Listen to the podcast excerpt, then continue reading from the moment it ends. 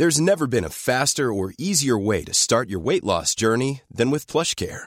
PlushCare accepts most insurance plans and gives you online access to board-certified physicians who can prescribe FDA-approved weight loss medications like Wigovi and Zepbound for those who qualify. Take charge of your health and speak with a board-certified physician about a weight loss plan that's right for you. Get started today at plushcare.com slash weight loss. That's plushcare.com slash weight loss. plushcare.com slash weight loss. Bonjour à tous et bonjour à toutes. Bienvenue dans Punchline ce soir sur CNews. Les grandes manœuvres politiques après la claque électorale administrée à Emmanuel Macron lors des élections législatives hier. Première étape, le Conseil des ministres de demain est annulé. Le président va réfléchir un petit peu aux conséquences de ce qui s'est passé hier. De son côté, Jean-Luc Mélenchon a proposé que la NUPS soit un seul et même groupe à l'Assemblée nationale et non pas une addition de partis.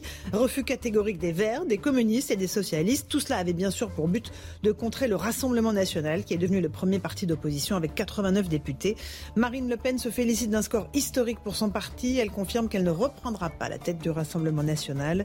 On verra aussi plus généralement que les Français ont adressé un signal clair au gouvernement et aux supporters d'Emmanuel Macron. Occupez-vous des problèmes du pays, des questions de pouvoir d'achat, des questions de sécurité. On verra un nouvel exemple de l'impuissance de l'État à faire respecter son autorité avec encore des policiers pris à partie dans un quartier de Chenevière sur Marne. Voilà pour les grandes lignes de l'actualité. On découvrira ces images évidemment de, policiers euh, entourés d'une nuée de personnes qui tentent de s'interposer avec un contrôle et une arrestation. On est avec euh, Philippe Doucet, porte-parole du Parti Socialiste. Merci d'être avec nous. Bonsoir. Nous sommes avec euh, Samy Sfaxi, journaliste politique à CNews. Bonsoir, Bonsoir, Samy.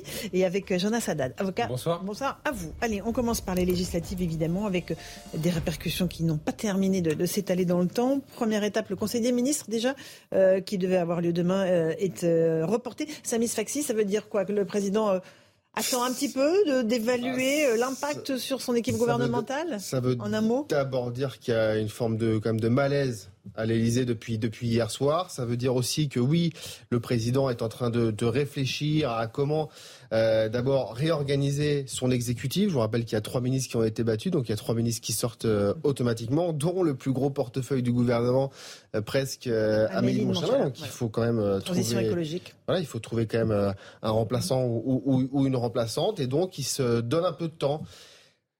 Ça va être compliqué, ça va être très compliqué. Euh, Emmanuel Macron a pris pour habitude de sortir euh, par le haut euh, de toutes les crises presque qu'il a rencontrées pendant la première pendant son, son premier quinquennat, les gilets jaunes, l'affaire Benalla, le Covid. Là, euh, le trou de souris, il est vraiment étroit. Donc, euh, il va vraiment falloir euh, réfléchir, réfléchir et réfléchir. Bon, euh, vous savez, Philippe Doucet, ça veut dire qu'il y aura évidemment un remaniement avec plus ou moins grande am- amplitude, mais euh, vu le message qu'ont envoyé les Français, il serait peut-être temps de les écouter. Oui, je pense que ça va être très compliqué pour Emmanuel Macron. C'est quand même euh, habituellement, enfin en tout cas depuis euh, la réforme de 2002, euh, c'est la première fois qu'on a en fait un président de la République élu euh, qui a, dans la foulée, n'a pas une majorité, alors qu'habituellement on avait ce qu'on appelle en, droit constitutionnel euh, le bloc majoritaire, c'est-à-dire qu'en fait il y avait le président de la République et une majorité euh, pour lui à l'Assemblée nationale, et c'est cet ensemble qui faisait le bloc majoritaire qui gérait le pays. Là, c'est pas le cas. Euh, c'est quand même un désaveu absolu pour, pour Emmanuel Macron. Et effectivement, politiquement, c'est extrêmement compliqué parce que les logiques de coalition, de majorité de projet et tout, sont pas du tout dans la culture politique française depuis très longtemps. hein. Donc, la euh, tambouille, hein, pour donc le après, voilà, donc effectivement, donc, hein, euh, les Français dans, pas ça. dans notre culture politique, c'est Mm. vu comme la quatrième République, donc on est loin du modèle allemand, par exemple, où ils- pendant trois mois, ils vont discuter pour savoir si le verre d'eau, on le met comme ci, comme ça, avant Mais une fois que c'est décidé, c'est une fois, décidé. que- mais Voilà. après, tout est décidé Mm. dans un contrat de coalition, ligne à ligne. Donc, c'est pas non plus dans la culture politique d'Emmanuel Macron, qui est quand même très Mm. dans la verticalité. Et donc, euh, donc oui, je pense qu'il prenne plusieurs jours pour réfléchir, parce qu'il a à la fois ce problème politique-là majeur, il a un problème de composition, parce que finalement, Madame Borne, euh, qui est quand même une technocrate de, de Mhm. qualité, mais enfin, c'est quand même une De sensibilité de gauche, de quand même, sensibilité de gauche. La là, difficulté là, c'est que de mon point de vue, il a intérêt à trouver un premier ministre ou une première ministre politique. Mhm. Politique parce que le travail va devoir se faire à l'Assemblée. Et donc ça suppose ce qui était le cas par exemple de Michel Rocard, hein, c'est pour les plus anciens SUN, Michel Rocard euh, 1988-91, c'est trois ans de négociations permanentes euh, avec le 49-3 pour passer, pour trouver des majorités et la majorité relative était beaucoup plus serrée. Je crois que c'était une vingtaine de voix qui manquaient. Là, c'est beaucoup plus. C'est beaucoup plus. Jonas Haddad, euh, euh, voilà, sur le président Macron qui est déjà contraint dans son agenda, décale le, Conseil des ministres. Je pense que ce qui caractérisait, ce que tout le monde voyait comme euh, une énorme stratégie, Emmanuel Macron, c'est deux choses. D'abord, il jouait moi ou le chaos. Donc en fait, il faisait monter des épouvantails et après il disait finalement, bah élisez-moi potentiellement contre cet épouvantail ou cet épouvantail. Là, bah là, c'est pas moi ou le chaos, c'est moi et le chaos. Il se retrouve dans cette situation dans laquelle effectivement il a fait monter ces extrêmes-là et c'est devenu un peu ingouvernable. La deuxième caractéristique de Macron, c'était en permanence qu'il essayait d'enjamber les élections. On se souvient tous de cette euh, interview avant les élections législatives dans laquelle il annonçait le Conseil national de la refondation. En clair, vous allez élire encore une fois des députés Playmobil qui m'obéiront au doigt et à l'œil. Et puis après, pour les choses sérieuses, on mettra en place un Conseil national de la refondation. D'un côté, on peut euh, vraiment euh, s'émouvoir du fait que la France soit devenue euh, ingouvernable. Mais d'un autre côté, si on regarde la Constitution de la République française, en droit, l'article 24 dit bien que le rôle du Parlement, c'est de contrôler l'action du gouvernement et c'est de lui demander de rendre des comptes. Et en fait, on revient à ce que c'est que les députés sont des porte-parole de leur circonscription et non pas des porte-parole d'En Marche qui descendent dans leur circonscription. On va juste jeter un œil euh, à, ce qui se passe du côté de Jean-Luc Mélenchon. Il a tenté euh, aujourd'hui de vouloir dire qu'il voulait un groupe de la NUPS, parce qu'évidemment, quand on euh, décortique les résultats euh, de cette NUPS, cette nouvelle Union populaire, il y a le PCF qui a 12 sièges, France Insoumise 72, PS 26 sièges, Divers Gauche 22, Europe Écologie et les Verts 23. Tout ça ne fait pas le premier parti d'opposition, c'est le Rassemblement national. Donc il a tenté un coup, Elodie Huchard, bonsoir, vous êtes euh, sur place avec Charles Baget à l'Assemblée nationale. Il a tenté de, quelque chose qui a été refusé par ses partenaires, c'est bien cela hein oui, Laurence, c'est une idée qui n'a vraiment pas fait long feu. Jean-Luc Mélenchon, qui donc dans l'après-midi proposait de ne constituer qu'un seul groupe, fin de non-recevoir quasiment immédiate des autres partis qui ont constitué euh, la NUPS. Alors pourquoi? D'abord parce qu'il faut le rappeler, cette alliance, elle était en vue des élections législatives, mais il n'était pas question de ne former qu'un seul groupe à l'Assemblée nationale, chacun des groupes reprenant son existence une fois l'élection passée. Et puis surtout, il faut comprendre que c'est un avantage et beaucoup d'inconvénients. L'avantage, c'est évidemment un coup de com'. Jean-Luc Mélenchon veut pouvoir dire qu'il a le premier groupe d'opposition à l'Assemblée nationale, alors que c'est le Rassemblement national depuis euh, hier soir. Mais c'est beaucoup d'inconvénients parce qu'il faut comprendre comment l'Assemblée nationale fonctionne. Les pouvoirs sont distribués groupe par groupe. Donc finalement, au lieu d'avoir un certain nombre de groupes, vous n'en avez qu'un. Ça veut dire que c'est moins de questions au gouvernement, c'est moins de niches parlementaires, moins de travail parlementaire, moins de temps de parole.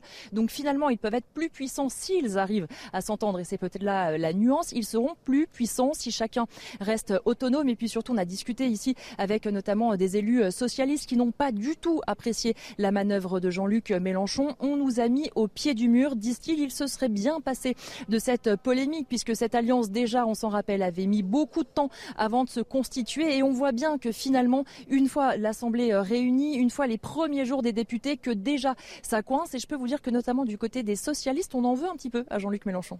Elodie Huchard avec Charles Badger, on vous retrouvera tout à l'heure à l'Assemblée nationale. Alors les socialistes l'ont en travers, mais enfin, vous connaissez très bien Jean-Luc Mélenchon. Vous ne découvrez pas. Euh, oui, bah, si vous voulez, là, Jean-Luc Mélenchon, il y, a, deux aspects. Jean-Luc Mélenchon, bah, d'abord, il n'est pas Premier ministre, et donc, hier soir, euh, certes, la NUP, c'est un, beau résultat, mais le, surgissement de 90 députés Rassemblement National, euh, pour la première fois élus aussi nombreux au suffrage universel direct, finalement, hier soir, c'est euh, Marine Le Pen qui est euh, la vainqueur de, de l'opération. Et derrière, ce que, euh, alors votre journaliste a parfaitement raison, il y a toute la mécanique parlementaire qui est importante, mais l'enjeu là, c'est la présidence mm. de la commission des finances, parce que depuis la réforme constitutionnelle de 2008, elle doit être donnée au premier parti d'opposition. Donc Jean-Luc Mélenchon, euh, bah, il voulait euh, récupérer cette présence, que c'est une présence non seulement symboliquement importante, mais aussi techniquement très importante au sein de l'Assemblée nationale. Et c'est peu là que va se marquer qui est le premier parti d'opposition. Le problème, c'est que bah, Jean-Luc Mélenchon, il retrouve, on retrouve euh, ses travers, c'est-à-dire que il peut reprocher la verticalité à Emmanuel Macron, mais en termes de verticalité, il est plutôt pas mal non plus. Et à l'arrivée, bah, vous avez pu voir que l'accord qui a été signé, c'est que il y avait un intergroupe pour fonctionner ensemble, mais que chacun met son identité. Donc que ce soit Fabien Roussel ou je lisais l'ancien patron du groupe communiste, Monsieur Chassaigne, ou Les Verts, ou euh, Valérie Rabault, présidente du groupe socialiste sortant, euh, ou même je crois Olivier Faure, ne sont pas en faveur. Enfin, en gros, eux, ils ont pris un engagement dans leur propre organisation politique, mhm. et donc euh, qui est l'intergroupe et pas le groupe, et donc ils se doivent de le respecter. Et c'est pour ça que je pense que c'est maladroit de la part de Jean-Luc Mélenchon d'avoir dans cette euh, brutalité. c'est pas habile. ça, montre, euh, ça montre un peu de nervosité et dans la bah, période, il va falloir rester calme. Allez, il est 17h, on fait le rappel des titres de l'actualité avec Isabelle Piboulot, puis on continue à parler des résultats des législatives.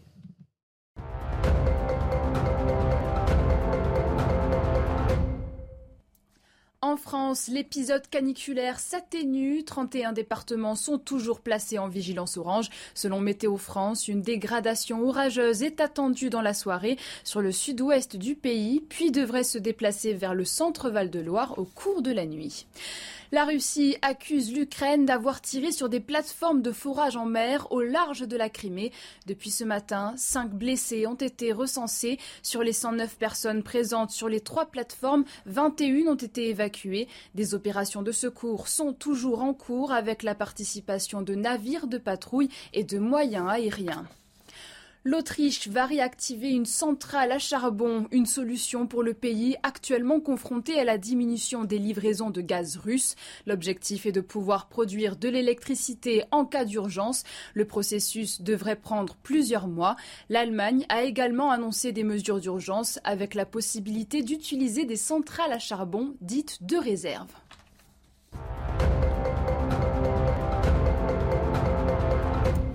On se retrouve dans Punchline avec Philippe Doucet du Parti Socialiste, avec Jonas Haddad, euh, qui est avocat et plutôt proche des Républicains, hein, on va se le dire, et euh, Samy Sfaxi, journaliste politique à CNews. On écoutait tout à l'heure Elodie Huchard nous parler de Jean-Luc Mélenchon. On va l'écouter, Jean-Luc Mélenchon. Il a parlé euh, il y a quelques instants. Écoutez-le. Nous devons être et rester une alternative unie. Autrement dit, la NUP devrait se constituer comme un seul groupe au Parlement de manière à ce que, sans aucune discussion possible, il soit établi qui mène l'opposition dans le pays. Et que dès lors, nous soyons prêts à tout moment, y compris s'il y a de nouvelles élections, à présenter la candidature de la NUP. Évidemment, Samy Sfaxi, euh, il, ne lâche pas, mais euh, ça va être compliqué parce qu'il n'est pas élu, on le rappelle. Je non, alors, alors euh, il a une forme d'autorité un peu euh, encore euh, morale mm. sur, sur cette, euh, cette alliance électorale, hein, mm. la NUPS, mais, mais c'est vrai que c'était pas le deal de départ en fait. C'était pas le deal de départ, c'était vraiment une alliance électorale, une forme de, de, de, de pacte de non-agression. Il y avait quand même 650 euh, mesures qui étaient communes et qui étaient actées justement à, à, tous ces, ces, candidats, mais c'était pas du tout ça le deal de départ. Il y a aussi des questions de financement qui vont arriver aussi, parce que lorsque vous avez un groupe, vous avez différents euh, financements. Si c'est un seul groupe, la NUPS, comment est-ce que vous répartissez ça? Maintenant, Jean-Luc Mélenchon, il n'a pas dit son dernier mot parce que il peut encore recruter, en tout cas rameuter, dans la France insoumise, quelques députés peut-être communistes, peut-être mhm. euh, écologistes, peut-être aussi euh, au sein, de, au sein des, des, des, socialistes, pour tenter de mhm. doubler le Rassemblement national qui, pour lui, Parce que pour, là, pour, autant, le, Rassemblement national. On rappelle, il à 72 députés, hein, et euh, donc Marine Le Pen, elle est à 89. Il faut, voilà, faut quand même. Il faut, il, faut, en gros une vingtaine de, de, petit paquet. C'est pas exclu, en tout cas aujourd'hui, on peut pas l'exclure, ça va être très compliqué. Mais en tout cas, ils vont jouer là-dessus et ils vont essayer de, de, de négocier euh, là-dessus. Mais ce qui est sûr, c'est qu'il n'y aura pas de groupe NUPS commun à l'Assemblée. mais ça, ça, ça, paraissait être une évidence. Franchement, allez, un dernier mot là-dessus, puis on avance. Ouais, je ne crois pas qu'il réussira le parce que il y a déjà une réflexion au sein des Verts et David Cormandet hier soir a été a aussi euh, comment dire, ouvert le débat sur finalement le succès relatif de la NUPS et les enjeux euh, euh, par rapport à ça. Et chez les socialistes, je pense que alors là, pour le coup, si l'accord euh, sur la question de l'intergroupe n'était pas respecté. Le débauchage individuel, franchement, je ne crois pas. Il y a quelques députés qui vous expliquent déjà qu'avoir 89 députés RN en face, finalement, ils agitent quelque part ce péril-là. Et donc, face à ce péril-là, on pourrait... Donc voilà, c'est en tout cas l'argumentaire qu'utilisaient certains. Ça me laisse extrêmement dubitatif parce qu'en dehors de l'enjeu de la bataille sur la présidence de la commission des finances, qui est le vrai enjeu, le reste, honnêtement, l'intérêt, ça a été rappelé par Elodie Huchard, l'intérêt d'avoir un intergroupe et d'avoir un maximum de groupes, y compris sur les questions financières, mais aussi de temps de mm. parole dans l'hémicycle, de temps de parole dans les commissions, dans les propositions de loi, enfin ce qu'on appelle les niches parlementaires, il y a vraiment intérêt par rapport à ça. En tout cas, cette question de la commission des finances, euh, c'est pas forcément le premier parti d'opposition qui peut avoir ce poste-là, c'est l'opposition. Oui, oui, mais il y a une espèce de euh, jurisprudence, une espèce de jurisprudence où en fait, c'est depuis 2008, c'est le principal parti d'opposition. Donc je vois pas comment aujourd'hui on échapperait à une logique du Rassemblement national. Il n'y a, pas a non plus de règle absolue. C'est-à-dire que depuis, euh, je crois que c'était Sarkozy qui avait qui avait installé ça. Il avait, il, était, il était euh, d'usage en tout cas que aussi la majorité ne prenne pas part au vote.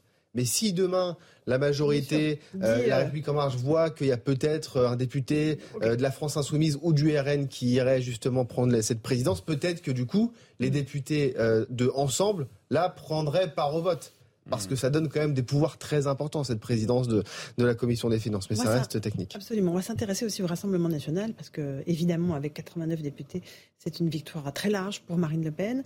Euh, elle était euh, à Hénin-Beaumont hier, elle est rentrée à Paris. Euh, on va l'écouter. elle a confirmé qu'elle ne reprendrait pas la tête du Rassemblement national. Elle va se concentrer sur son groupe parlementaire et tenter de peser un maximum dans la vie politique à l'Assemblée nationale. On l'écoute. Est-ce que euh, Emmanuel Macron va pouvoir faire ce qu'il veut Non, la réponse est non. Clairement, ce, matin, c'est non. Et tant mieux, c'est-à-dire la retraite à 65 ans, je pense que c'est une réforme enterrée, ainsi que toute une série d'autres mesures que souhaitait mettre en place Emmanuel Macron et qui, euh, en réalité, étaient toxiques pour les Français. Donc à toutes ces mesures-là, nous allons bien sûr nous opposer et il devra faire avec, parce que c'est la volonté du peuple français. Je rappelle que l'Assemblée nationale est la maison du peuple français. Il s'y est réinvité, hier soir et euh, ici est réinvité de la plus belle des façons, je le pense, en déjouant tous les pronostics. Et bien entendu, euh, l'ensemble des députés du Rassemblement national seront à disposition du peuple français pour pouvoir euh, mener cette opposition qui sera extrêmement ferme, mais également constructive.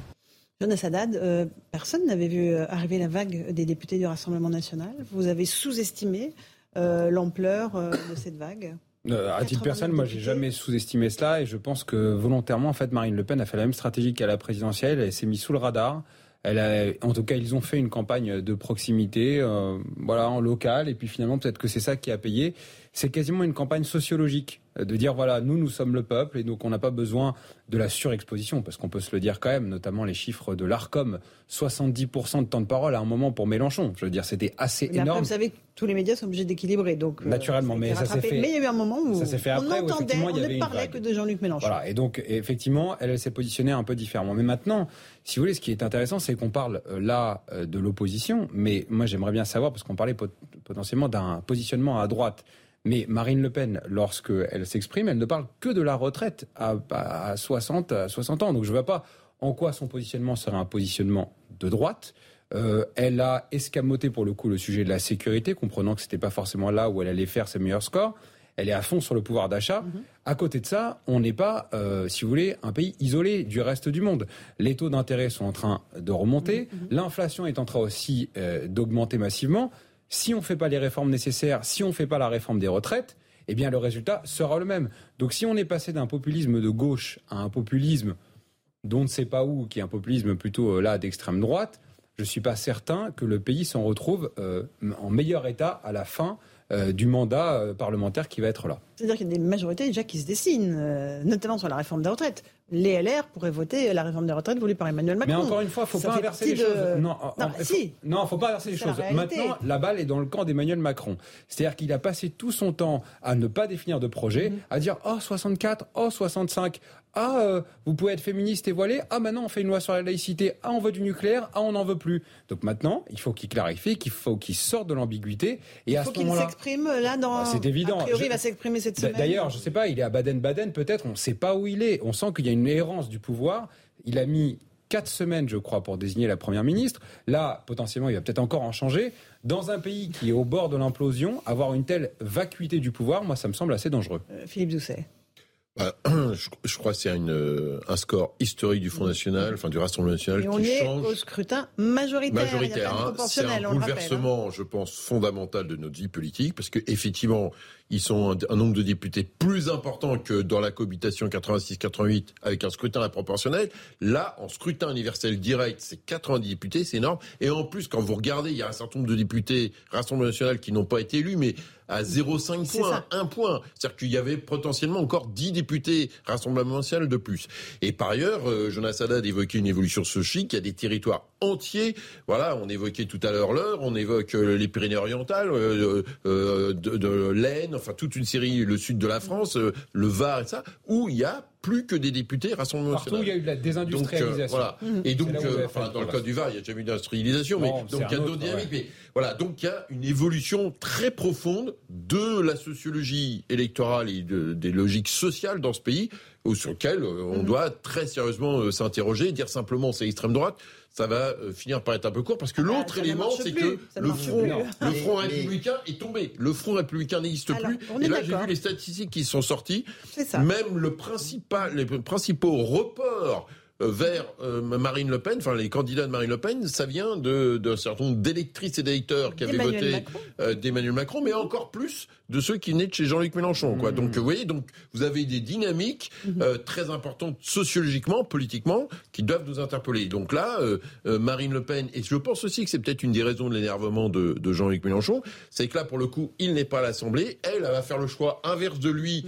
C'est-à-dire qu'elle va lâcher son parti pour s'occuper de- son gros groupe à l'Assemblée, qu'il va falloir qu'elle gère, parce que 90 députés, dont beaucoup, beaucoup de nouveaux députés, Nouveaux qui, entrants, des- nouveaux entrants, même de nouveaux entrants politiques, euh, elle va s'occuper. Elle, elle va être à l'Assemblée, et Jean-Luc Mélenchon va pas y être. Donc, Oui, il y a une partie aura très quelque chose compliquée qui va se qui jouer. va, être- qui va se jouer, qui va se jouer euh, à l'Assemblée. Mais on arrive peut-être même, euh, alors je vais être un peu radical, mais un peu provocateur aussi, à la fin aussi de cette cinquième République.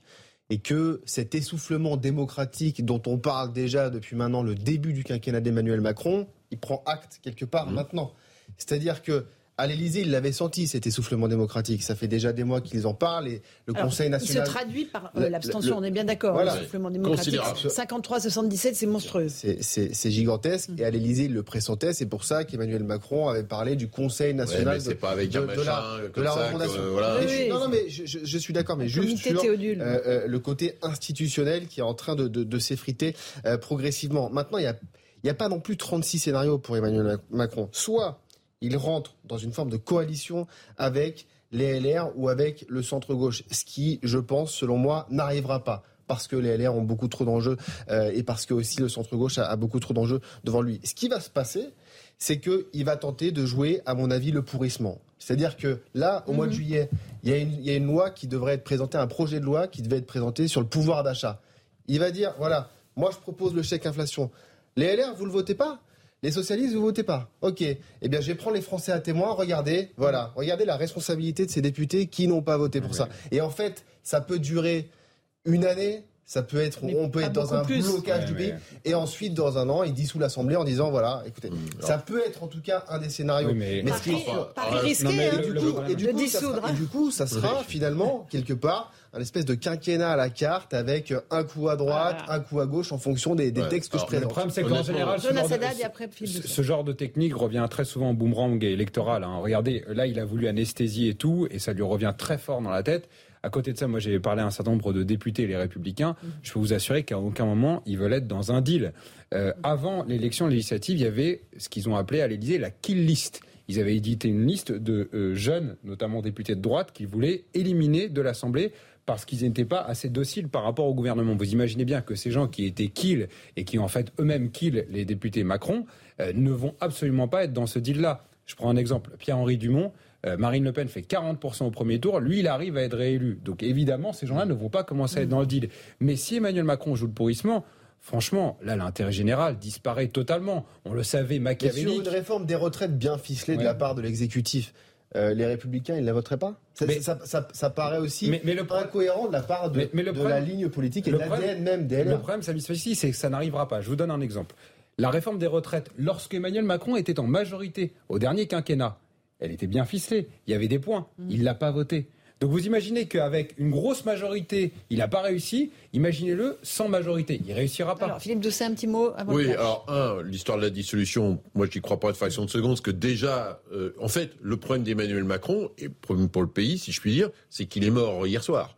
La réalité, c'est que pourquoi aujourd'hui vous voulez que des républicains ou du centre-gauche, tout le On n'est est jamais mort en politique. On n'est jamais mort en politique, vous le savez, Philippe Bien Doucet. sûr, je le sais bien. Ah, vous le savez mieux que quiconque.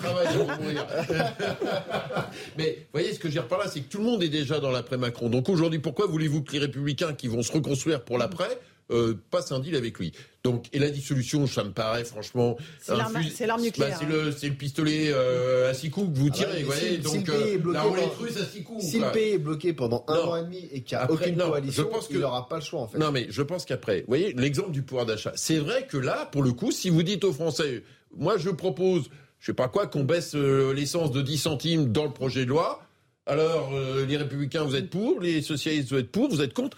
Là, pour le coup, dossier par dossier, Voilà, c'est là que la partie va jouer. Il va prendre l'opinion publique à témoin pour dire, bah voilà, vous êtes, en fait, vous êtes contre qu'on baisse le prix de l'essence. Et puis après, il peut piéger les républicains, se dire, bah, vous voulez pas la retraite à 64 ans, je la propose. Mais ils, ils feront des contre-textes. donc, ils feront des contre-textes. Le sujet, bien sûr. bah voilà. Donc, il y aura une, négociation à l'Assemblée nationale, ce qui est un peu le rôle habituel rôle, bah, de voilà. l'Assemblée nationale Voilà. d'avant la réforme de Bah voilà. 62. Apprendre à faire des Voilà, compromis. apprendre à faire des compromis. Mais c'est une autre Mais culture a politique. mal. Hein. Oui, Bah, il n'y a pas que lui qui a du mal. Il y a voilà. aussi, Pas il y a naturel. aussi la culture politique française. Absolument. Allez, il y est a aussi la culture 17h15. politique française. Les grands titres de l'actualité, Isabelle Piboulot.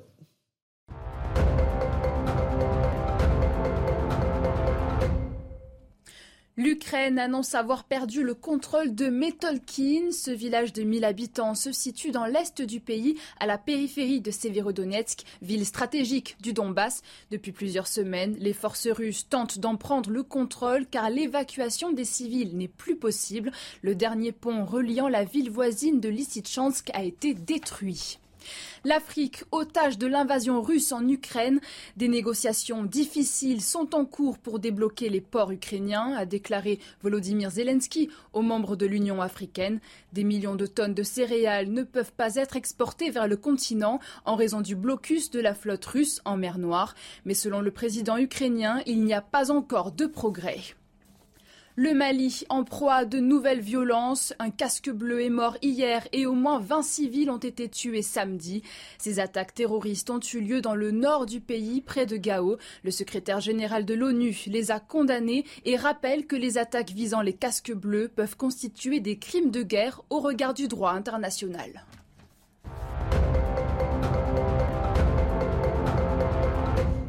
On se retrouve sur le plateau de Punchline avec Philippe Doucet du Parti Socialiste, avec Samy Sfaxi de CNews, Jonas Sadat, avocat. Euh, encore un mot de Marine Le Pen qui voit toute sa stratégie euh, depuis la présidentielle validée par le résultat de ces élections législatives et ce score historique. On va voir cela avec Gauthier Lebret qui est encore sur place à Hénin-Beaumont. Gauthier.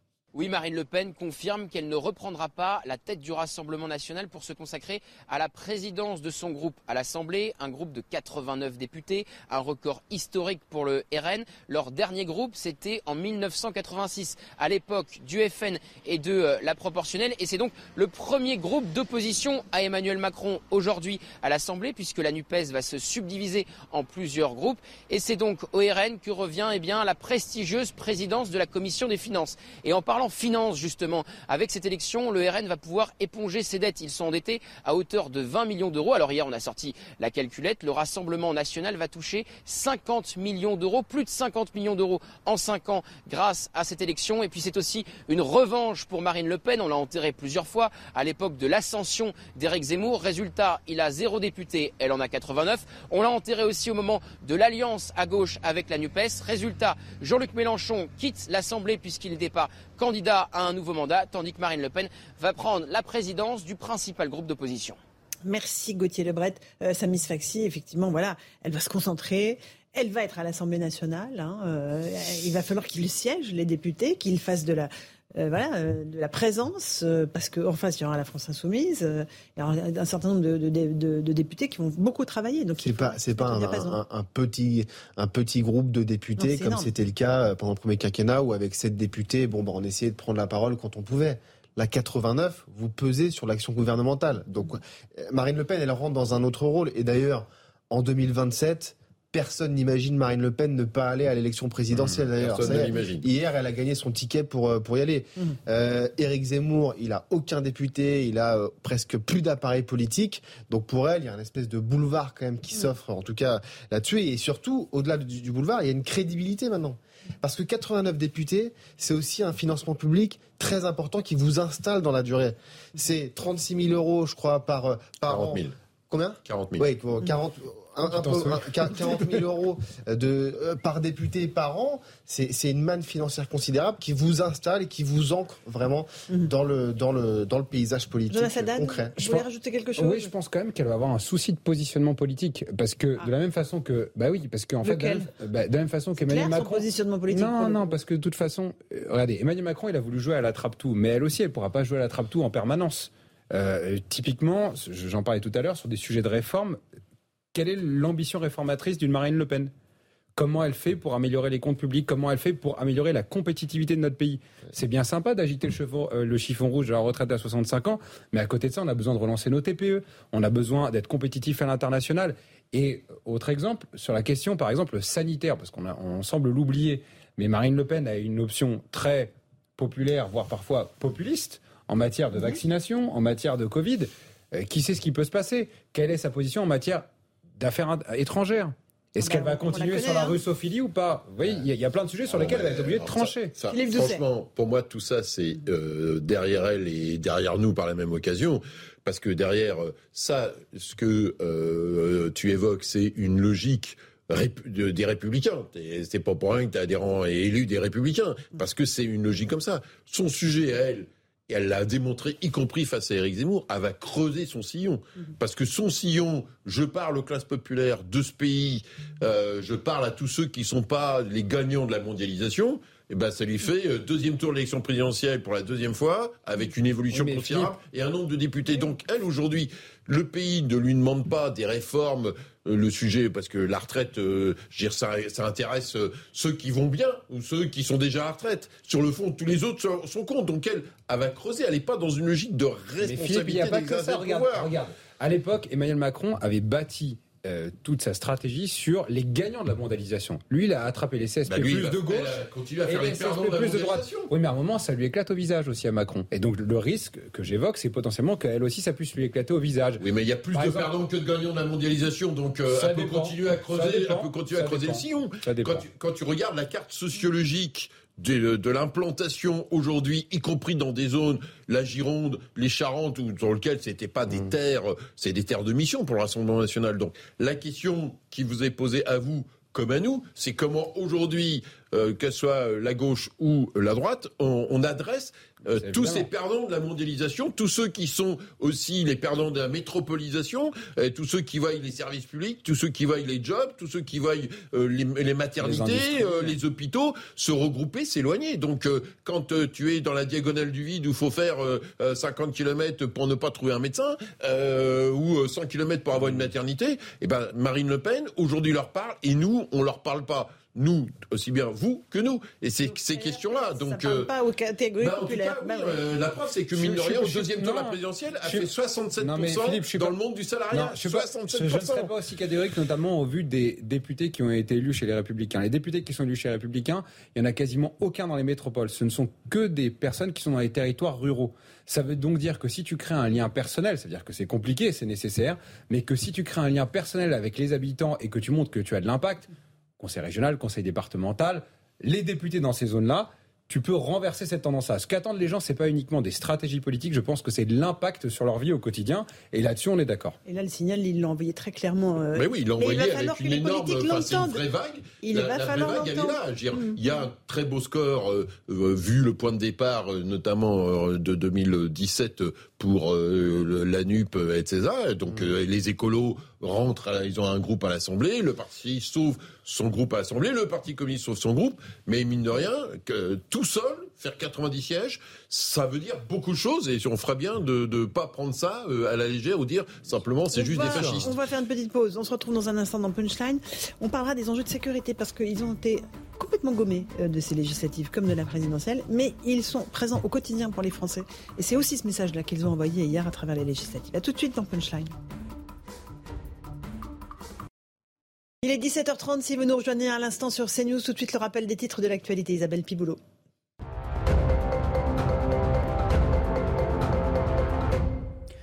Le grand oral du baccalauréat fait son retour aujourd'hui. Pour la deuxième année consécutive, les candidats au bac se sont lancés dans l'ultime épreuve de leur examen. Celle-ci doit encore être rodée après une année où l'organisation avait été critiquée et l'enjeu n'est pas négligeable, le coefficient étant de 10 en filière générale et 14 en filière technologique.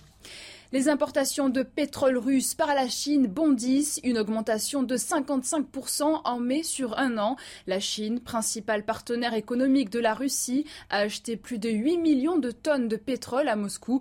Mercredi dernier, le président chinois avait réaffirmé la proximité de son pays avec la Russie lors d'un appel téléphonique à Vladimir Poutine. Vote historique en Colombie, Gustavo Petro est élu président. Il s'agit du premier chef d'État de gauche dans le pays. À 62 ans, l'ex-maire de Bogota a recueilli hier plus de 50% des voix contre 47,31 pour son concurrent, l'homme d'affaires Rodolfo Hernandez. Fraîchement élu, Gustavo Petro a déclaré s'engager à un changement véritable.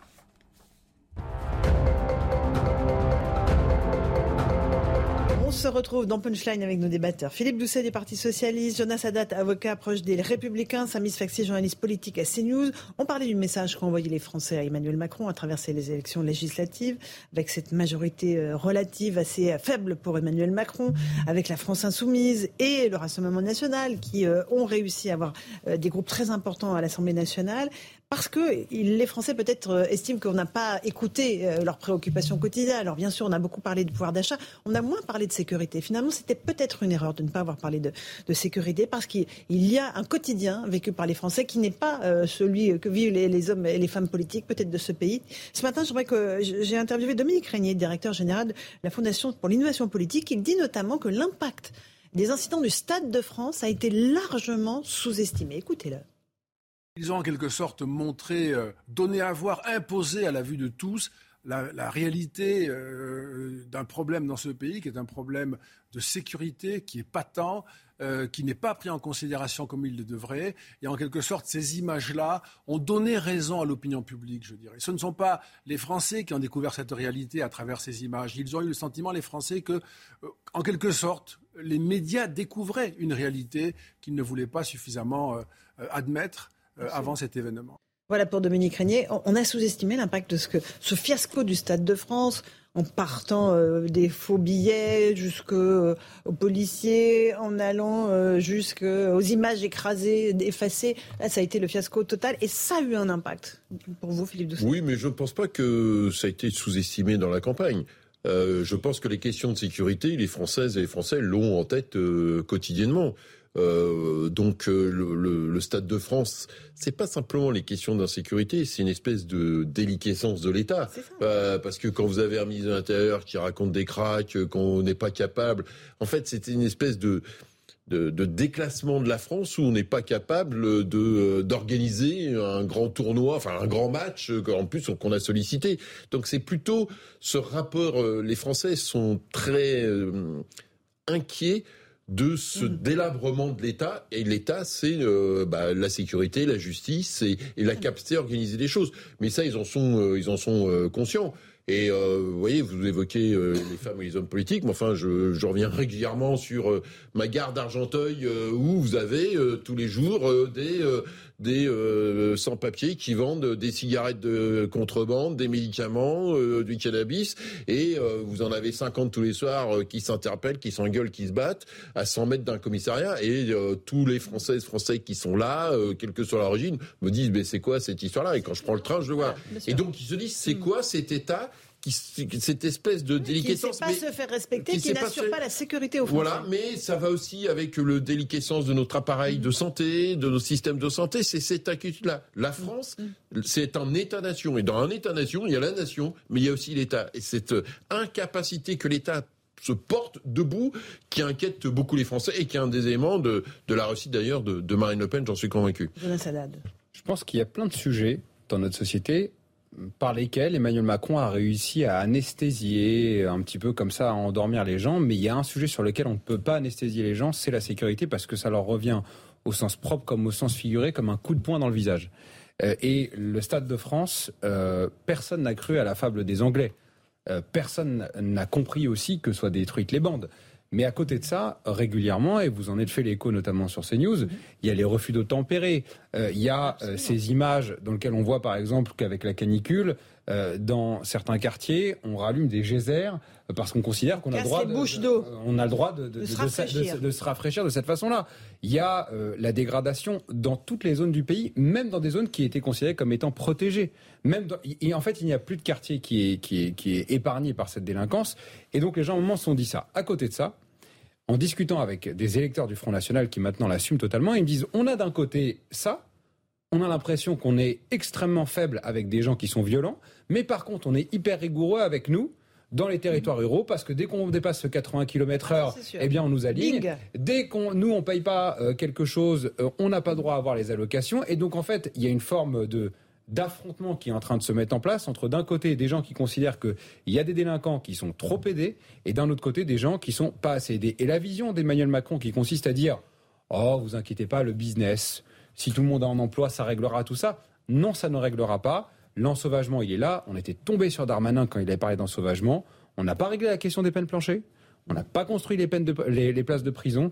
Et on a libéré beaucoup de délinquants à l'issue du Covid. Donc, évidemment, bah, le réel revient comme un coup de poing en plein milieu de la figure. Ah, Ce qui est sûr, c'est que le Stade de France n'a pas arrangé les choses pour, euh, pour la République euh, en marche. Et d'autant plus que c'est le silence du président de la République aussi qui a interpellé parce qu'il a pris plusieurs jours avant de réagir quand même à cette, enfin, de façon très, minime hein. et, de, façon très légère, en effet. et moi, je me rappelle, j'étais à Bruxelles au Conseil européen juste après. Mmh.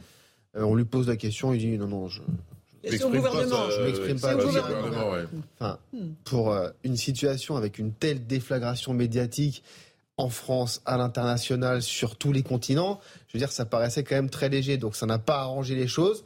Maintenant, quand vous parlez aux électeurs du Rassemblement national, euh, la priorité pour eux, ça reste quand même le pouvoir d'achat. Donc, euh, je suis pas sûr. Les deux, les deux. Oui, les deux, mais, les deux, mais... au prix, au prix du litre d'essence, le gasoil. Euh, mais, l'un n'exclut pas l'autre. mais l'un n'exclut pas l'autre. Mais là, quand même, au quotidien, euh, le litre à 2,10€, 2,20€. Quand, tu payes 2,10€ le litre et qu'en plus tu te fais frapper, alors là, les deux se conjuguent. D'accord, mais enfin, tu, bah, et ça tu, achètes plus souvent ton litre de gasoil que tu te fais frapper pour la majorité des Français. Ça dépend dans quelle zone. Et ça aurait pu profiter, par exemple, ça aurait pu profiter, par exemple, aux Républicains alors, oui. ils ont un certain nombre de députés, mais deux fois moins quand même que la Après la présidentielle, c'était compliqué. Donc, euh, voilà. Donc, je, je, suis pas non plus sûr que la sécurité fait gonfler, en tout cas, elle fait exploser quelque part le nombre de députés RN, euh, mm. et, euh, et, et, LR d'ailleurs qui n'a pas explosé. D'accord. Mais en même temps, c'est un véritable enjeu. Voilà, absolument. Ça, a pénalisé la REM et le fiasco du Stade de France. Ça, c'est sûr. Oui, parce que c'est l'autorité. Le cafouillage des ministres et l'autorité de l'État qui s'effondrent sous nos yeux, ça, ça a beaucoup marqué les esprits. C'est sûr. Et ensuite, après ça, avec la police de Jean-Luc Mélenchon, ça a pénalisé aussi la NUPS. Donc en fait, tout ça se rejoignait un peu. Vous pensez que la, police tue, ça a pénalisé Oui, je pense que, je pense que là-dessus, il y a un débat au sein de, la gauche selon l'endroit où vous êtes, où vous habitez. C'est-à-dire qu'un ah bah, un certain nombre de jeunes... En Seine-Saint-Denis, 100% des députés sont en NUPS. Hein, un certain nombre de jeunes hein. dans les quartiers sont très sensibles au fait d'avoir le contrôle faciès extrêmement régulièrement, de se faire interpeller et ça. Et donc, du coup, effectivement... Euh, euh, les propos de Jean-Luc Mélenchon ont pu euh, aider la NUPS là-dessus, mais de l'autre côté, d'autres personnes dans les mêmes quartiers ont envie de sécurité, ont besoin de, police. voilà, encore une maman me l'a dit cette semaine à la poste, dans le bureau de poste, me dit ah c'est doucé, ça serait quand même bien qu'il y ait la police parce que c'est un peu compliqué. Et plus largement, là aussi, une partie de la gauche est très attachée à l'autorité de l'État parce qu'on est, c'est une longue histoire entre les Françaises et les Français et l'État, et donc cette logique de dire même s'il y a des violences policières que la police, en tant que corps de l'État, doit être respectée. Je pense qu'effectivement, ça n'a pas aidé dans un certain nombre d'endroits, un certain nombre de circonscriptions, à ce que les candidats de la NUP se gagnent au deuxième tour. On va parler d'un autre cas, enfin d'un nouveau cas d'insécurité. Ça se passe à Chenevière-sur-Marne, interpellation mouvementée de plusieurs individus par les forces de l'ordre. À l'origine, c'est des policiers qui tentent d'arrêter une voiture avec deux jeunes qui sont sur le toit et qui font euh, des, des embardés. Évidemment, le conducteur refuse euh, de s'arrêter. Et puis au moment de l'interpellation, il y a une vingtaine, une trentaine de personnes qui commencent à s'agglutiner et à menacer les policiers. Récit de Valérie Labonne. Cette femme qui hurle tente avec des dizaines d'autres riverains de stopper en pleine rue une interpellation de policiers. En réponse, l'agent la pousse violemment au sol et l'asperge de bombes lacrymogènes. Cette scène a été filmée hier soir par de nombreux habitants de Champigny-sur-Marne. C'est à quelques mètres de là que tout aurait commencé, quand une patrouille de police voit circuler une voiture à vive allure et avec deux personnes postées sur le toit. D'après les forces de l'ordre, malgré avoir manifesté leur intention de procéder à un contrôle, le véhicule suspect aurait refusé de s'arrêter. Au contraire, il aurait même accéléré pour finalement se garer un peu plus loin dans cette cité sensible. Après avoir tenté de fuir en vain, le conducteur ainsi que les deux individus posés sur le toit seraient alors devenus agressifs. Impossible de les interpeller d'après le rapport des policiers car ils se débattent, ils insultent et vont même jusqu'à cracher au visage des agents. Toujours d'après ce rapport, les suspects auraient appelé les riverains à s'en prendre aux forces de l'ordre. Au total, une quarantaine d'individus seraient venus les encercler. Voilà pour ce récit de Marie Conan, une quarantaine d'individus qui viennent pour s'en prendre aux policiers. Ça, ces images-là, les Français ne les supportent plus, Jonas. Bah, d'abord, ils ne les supportent plus parce qu'ils les voient quotidiennement. Donc c'est tous les jours qu'on a ces images-là. Et deuxièmement, parce que je pense que, il faudra me donner d'autres exemples, on est le seul pays au monde à voir ces images-là tous les jours. Donnez-moi un seul autre pays au monde dans lequel les policiers sont agressés par des bandes qui considèrent que la police est une bande comme une autre. Il n'en est même pas, c'est pas une bande, c'est des passants. C'est ça. C'est même pas une bande constituée. C'est une question de territoire. Donc en fait, les gens rentrent sur leur territoire et puis à, partir de ce moment-là. Alors, dans, ce, dans, ce, dans cette question-là, qu'est-ce qu'on fait? D'abord, il faut soutenir politiquement euh, les forces de l'ordre. Il ne faut pas dire que, comme l'a dit le président de la République, qu'il y a des violences policières systémiques et que la police euh, euh, parfois pose des problèmes. Deuxièmement, il faut un arsenal juridique qui n'a toujours pas été développé. Je rappelle pour nos téléspectateurs que lorsqu'on agresse euh, quelqu'un qui est dépositaire de l'autorité publique, c'est une circonstance aggravante. Donc ça existe. Mais le magistrat n'est pas obligé de prononcer la peine. Et donc il n'y a pas de peine minimum aujourd'hui pour des gens qui s'en prennent à des dépositaires de l'autorité de l'État. Vous, les LR, vous voulez ça hein? Alors les LR et un certain nombre de juristes, on est euh, un, un, certain nombre de juristes à proposé ça de dire une peine minimum. Vous touchez à un policier, un pompier, comme les militants de Jean-Luc Mélenchon qui agressent les pompiers dans les manifestations, vous prenez un an ah, ferme. un militant ou une militante. Une militante. Voilà, On ne va, pas essentialiser tous les militants. Oh, ça ne dérange pas de le faire de, temps en temps quand ils disent que la police tue. Mais, non, mais, mais, nous, on ne le fait pas. Mais, mais une peine minimum de un an me semblerait euh, importante. Et à côté de ça, demander à ce que les alternatives aux peines de prison, qui sont toujours en vigueur depuis Madame Taubira et qui n'ont pas été changées par Monsieur Macron, ne soient pas acceptées dans ce genre de manifestation. De toute façon, c'est simple. Si on ne change pas ça, on continuera à voir ces images.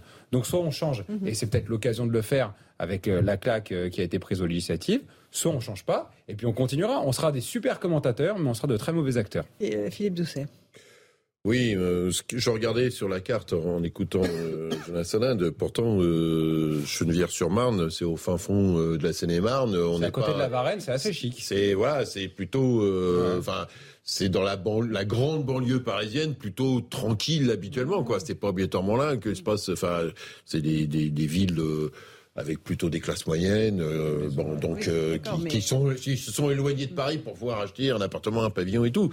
Donc bon, on se retrouve dans, dans ces situations-là.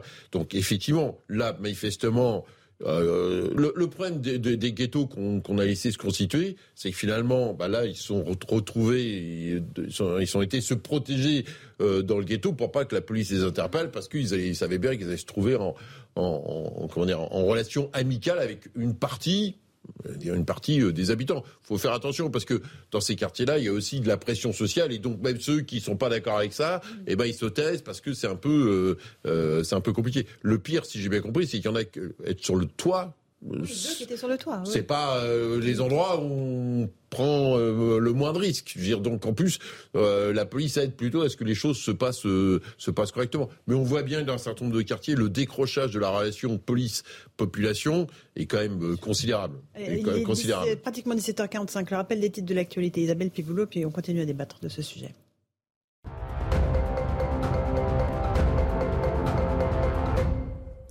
Nous sommes dans l'opposition et nous resterons sur cette ligne. Déclaration du président des Républicains, Christian Jacob, s'est exprimé à l'issue d'un conseil stratégique de son parti. Il n'y aura donc pas de pacte ni de coalition entre LR et le gouvernement. Les Républicains feront d'ici l'automne des propositions sur divers sujets afin de conserver un rôle d'opposition responsable.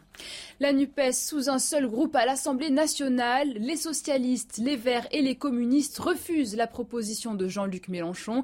Selon eux, l'accord de coalition signé début mai prévoyait des groupes distincts. Face à la montée du Rassemblement national, Jean-Luc Mélenchon ne souhaitait pas que le statut de la NUPES comme première opposition à Emmanuel Macron soit remis en cause. En France, l'épisode caniculaire s'atténue. 31 départements sont toujours placés en vigilance orange. Selon Météo France, une dégradation orageuse est attendue dans la soirée sur le sud-ouest du pays, puis devrait se déplacer vers le centre Val-de-Loire au cours de la nuit.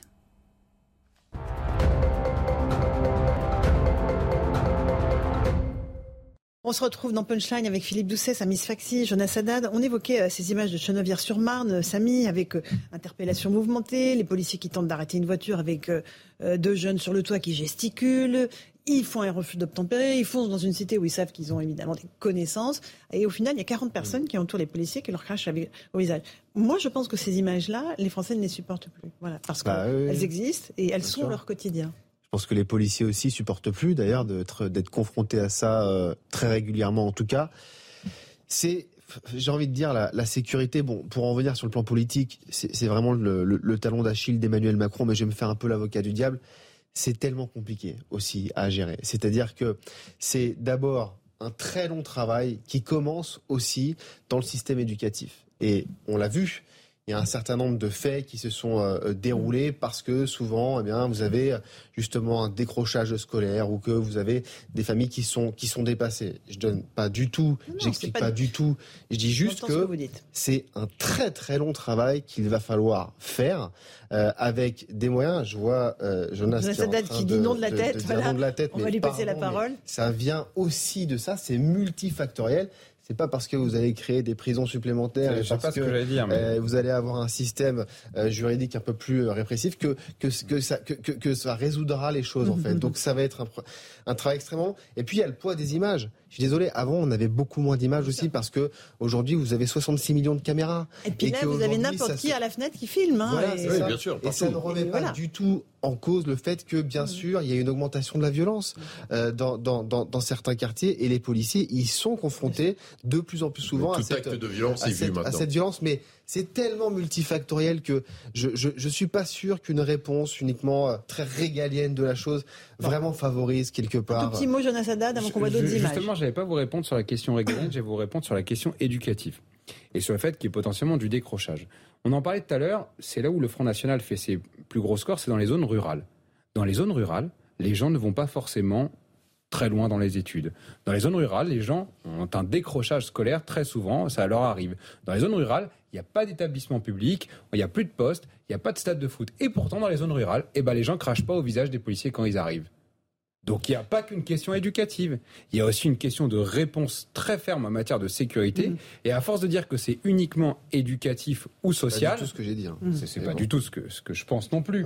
Mais je dis qu'en l'occurrence, la réponse éducative et sociale ne suffit pas, puisque dans d'autres zones qui sont très délaissées, qui ont des difficultés sociales et éducatives, on ne crache pas au visage des policiers. la question urbaine, c'est beaucoup, c'est ce que j'allais dire. La question urbaine euh, joue quand même un rôle. Euh, au 19e siècle, quand il y avait des violences euh, dans, autour des fortifications de Paris, euh, il y avait, euh, voilà, il y avait, t'en avais plus au fin fond de la Creuse même au 19e siècle. Voilà, donc du coup, les, les, c'est, pas la même chose parce que pour qu'il y ait de la violence, ça veut dire aussi que tu as du, as du regroupement. Voilà, quand tu as les êtres humains, ils sont séparés sur des surfaces beaucoup plus grandes. Il y a un phénomène de concentration urbaine et de ghetto qui est évident. Ça, si on était, si tu faisais d'appuyer sur le bouton rouge qui est là devant moi pour régler les questions de sécurité. Je pense que euh, Nicolas Sarkozy l'aurait fait, euh, euh, François Hollande l'aurait fait. Donc, on voit bien aussi que c'est quand même compliqué. Il y a une partie de la société qui est structurée, et puis il y a un autre élément. Il y a, aussi tout ce qui se voit. J'ai souvent cette discussion-là, pardon Laurence, avec avec mon père qui me dit mais nous quand euh, mon père est très âgé, dans l'entre-deux hier, on n'avait rien. Et on jouait au ballon avec une boîte de conserve. Oui, je dis oui, mais tu savais pas qu'à l'époque, il y avait des gens qui avaient plein d'argent, qui étaient en Bugatti sur la Côte d'Azur, tu le savais pas. Aujourd'hui, n'importe quelle vedette qui fait du jet ski pendant l'été, eh ben, tout le monde le sait, même le mot oui, qui mais- reste enfermé oui, mais- dans oui, mais c'est pas une raison pour agresser les Tout policiers. se sait. Non, C'est- il y a mais pas de- bien sûr que non. Il y a pas- de lien. c'est- une et c'est ce que je veux dire par là, c'est que ces phénomènes d'évolution, pourquoi la violence monte dans une société, euh, j'y râlais pas euh, Non, simplement parce que la ça, faut police la- fait des macramés et les, et les juges d'accord. J'aimerais Voilà. vous montrer juste une autre, euh, des autres images qui ont beaucoup fait réagir ce week-end. Le rappeur Lacrim a privatisé privatisé l'autoroute A43, tout près de Lyon, pendant quelques instants, euh, pour tourner un clip de rap avec son ami Mani GT, euh, bien connu pour être l'un des leaders des Dalton. Donc, ces gens se sont installés sur la 43, hein, ont bloqué complètement l'autoroute euh, pour le tournage d'un clip de rap. Donc avec euh, des rodéos, on voit des buggy faire des dérapages, il y a des motos, voilà tout ça tranquillement au vu au su. ah bon, c'était pas autorisé, Samy? Merci Ouais, de la des- précision. Parfois, il y a des- il y, a des tournages de. Aucun suspect n'a été interpellé parce qu'ils ont réussi à prendre tous la fuite. Mais ces images-là, pareil, ça se rajoute au ras-le-bol des Français. Ah oui. Mais il y a- mais il y a- Comment on peut, on peut bloquer la circulation sur une autoroute et ne pas être interpellé Comment? Et alors là, au vu au sud de tout le monde, on sait qui sont les deux, euh, le rappeur Lacrim et, et Mani GT. Mais même, il le Qu'est-ce re- qu'est-ce qui se passe Il le revendique parce qu'il y a une installation d'une culture racaille. C'est-à-dire qu'en gros, aujourd'hui, on valorise les gens qui se comportent comme des racailles. Je vous donne un exemple tout simple qui est culturel. Au Festival de Cannes, il y a une, il y a une réalisatrice qui a présenté le film Sur sur, les les rodéos. rodéos Mm. comme de l'art urbain. Et là, tous les médias euh, Et les policiers pro- de- voilà, et qui, qui étaient des gens qui contrariaient l'art urbain. On dit oh c'est formidable, mais quel progressisme Mais mais quel progressisme Le progrès, c'est qu'il y ait des rodéos urbains. Le progrès, c'est qu'on empêche des, des gens d'aller bosser pour mettre en avant des, des- des- des- pardonnez-moi, mais, mais des guignols qui, eux, pour le coup, gagnent beaucoup d'argent et qui sont ultra capitalistes et qui, et qui vont mettre en avant leur Bugatti, mais qui sont payés par des gens qui Ferrari eux-mêmes. bon. Ouais, les Mmh. Ferrari aussi. Non, et ça, qui sont payés eux-mêmes par des gens qui voient des choses comme ça. Mais on en est arrivé dans, dans, dans- dans une inversion totale des valeurs. Total, et je pense que les gens mais- le sentent. Mais bien sûr, Samy c'est J'ai pas forcément les mots. Franchement, c'est Ouais, vrai non, que mais c'est c'est- non, mais c'est c'est triste en fait parce qu'en plus de ça, ça donne une image en fait qui est désastreuse justement de, de cette jeunesse et beaucoup vont essentialiser justement une partie de la jeunesse et, et- et vont se faire comme ça. Voilà, ils sont pas Des- hyper jeunes. hein. Là, euh, des- je pense oui, que oui, les protagonistes, ils ont, ils ont Mais- plus de mais 18 ans largement. Non, non, c'est triste, c'est triste. C'est il y a, il y a- il y a- Philippe Doucet, oui, Oui, parce effectivement. que du coup, euh, tout ça. euh, Mais vous imaginez un Euh, honnête citoyen qui bloquerait l'autoroute oui, oui, non, mais- il irait direct euh, Ouais, au j'ai tellement vu ça, entendu ça quand j'étais en, en- en responsabilité en tant que père, où des, des, des personnes un peu âgées me disaient euh, euh, C'est ça votre République, monsieur Doucet? Vous voyez, donc après, euh, voilà, sur des actes où eux, euh, voilà, les gens brûlent les feux devant, faisaient des, euh, les, les jeunes qui parce que voilà, les, les, les, roues, euh, les rodéos, ou, euh, ceux qui font, euh, on a une grande avenue Argenteuil où il y en avait qui avaient loué pour, pour des mariages, des trucs comme ça, des, des grosses voitures, et donc il me dit voilà, moi, monsieur Doucet, euh, euh, des classes populaires, il me dit monsieur Doucet, moi j'ai travaillé toute ma vie, euh, j'ai déjà pas de quoi me payer la voiture, et en plus euh, ils vont jusqu'au jour, ils vont renverser oui, quelqu'un, et nous si on se pas- mal, si, on se gare Mais mal, si on se gare mal, votre police municipale, elle va me mettre des amendes. Exact. Ah, bah, Alors, là, vous retrouvez en démunis, quoi. s'ils Voilà. veulent tourner- S'ils veulent un clip, ils peuvent demander les autorisations préfectorales. Mais- beaucoup moins drôle, mais parce que ah, mais ça va bien. prendre du temps, Bien deux, ils vont pas les avoir, et donc Et euh, ça fera moins d'images sur les réseaux sociaux, dans lequel c'est le bordel, et ce qui valorise Voilà, sur les réseaux euh, sociaux. Tu vas avoir le buzz. Et c'est, euh, il y a Voilà. une part de culture américaine, de culture du rap américain. et Non, là-dedans, je peux t'assurer que dans la culture euh, américaine, si tu fais non, ça. du rap américain. non, mais en Mais quelque tel- pas aux États-Unis, mais toi, tu as été aux États-Unis, tu sais comment ça fonctionne, personne rigolerait à ça là-bas. Bah, voilà. Mais dans l'image qui est véhiculée dans les clips et tout, personne rigolerait. Mais en fait, tu, c'est de la tu comédie. euh, voilà. C'est de la comédie dans, dans Oui, clips c'est- américains, alors que oui, nous, mais on sauf que vit les la gens vraie prennent ça pour délinquance. du réel, voilà. et, et je prends un autre exemple, c'est que par exemple, vous voyez, dans, dans, dans, les, dans, dans le rap américain ou dans la culture américaine, il y a les ghettos, effectivement. Il y a des gens dans lesquels ça se passe, c'est très grave dans les ghettos, mais dans les, les ghettos ne vont pas piller les autres territoires. La différence, c'est qu'aujourd'hui, les gens sentent que non seulement il y a des ghettos, mais par exemple que ce soit au Trocadéro ou sur les Champs-Élysées, régulièrement le week-end, ça descend, c'est les razzias. Et donc les gens le sentent. Et, euh, euh, parce qu'ils sentent que ce n'est pas tenu, même dans les endroits dans lesquels ils se sentaient protégés, où vous pouvez passer un peu de temps tranquillement avec leur famille.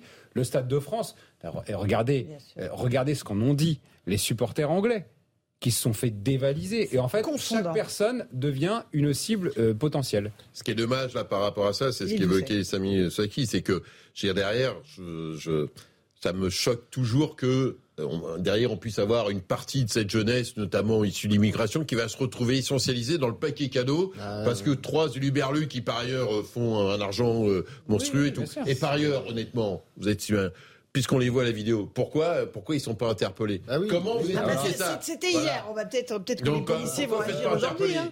mais je pense toujours à ça. J'ai encore vu hier des, des, trois motards interpellés sur une, enfin samedi sur une bande d'arrêt d'autoroute, voilà, interpellés euh, un pauvre un pauvre automobiliste. Je lui dis mais bon voilà. C'est la valorisation de la transgression. Donc euh, avant-hier, il y avait il y a eu un reportage des, des gens prenaient des photos parce qu'ils ont vu Jawad le logeur des, des, des, des terroristes. et il dit, ah, mais c'est un influenceur, c'est sympa, etc.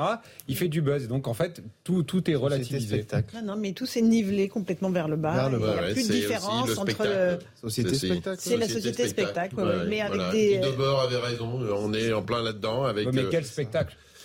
Oui, mais voilà, donc euh, eux, ils sont le buzz, ils ont leurs 10 minutes de, succès, euh, voilà, euh, se contourner, ils vont en parler à leurs potes en disant, t'as vu, on a fait ça. Mais tant qu'il y a personne qui interpelle pas, vous savez par exemple ce qu'on avait dit pendant, la présidentielle, par exemple, il y a Dalton sur le plateau de TPMP, le rôle d'un ministre de l'Intérieur, c'est à la sortie du, plateau de TPMP qu'il est interpellé. Si personne ne leur met un coup d'arrêt. Merci à tous les trois, on se retrouve dans un instant dans Punchline sur CNews et sur Europe 1, à tout de suite. On se retrouve pour la deuxième partie de Punchline. Il est 18h. D'abord, le rappel des titres de l'actualité avec Michael Dorian.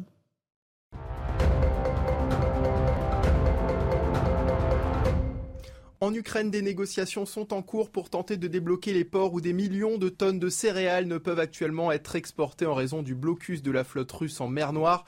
Dans une allocution vidéo, le président Volodymyr Zelensky a affirmé qu'il n'y avait pas encore de progrès mais que la crise alimentaire mondiale durera tant que la guerre coloniale continuera.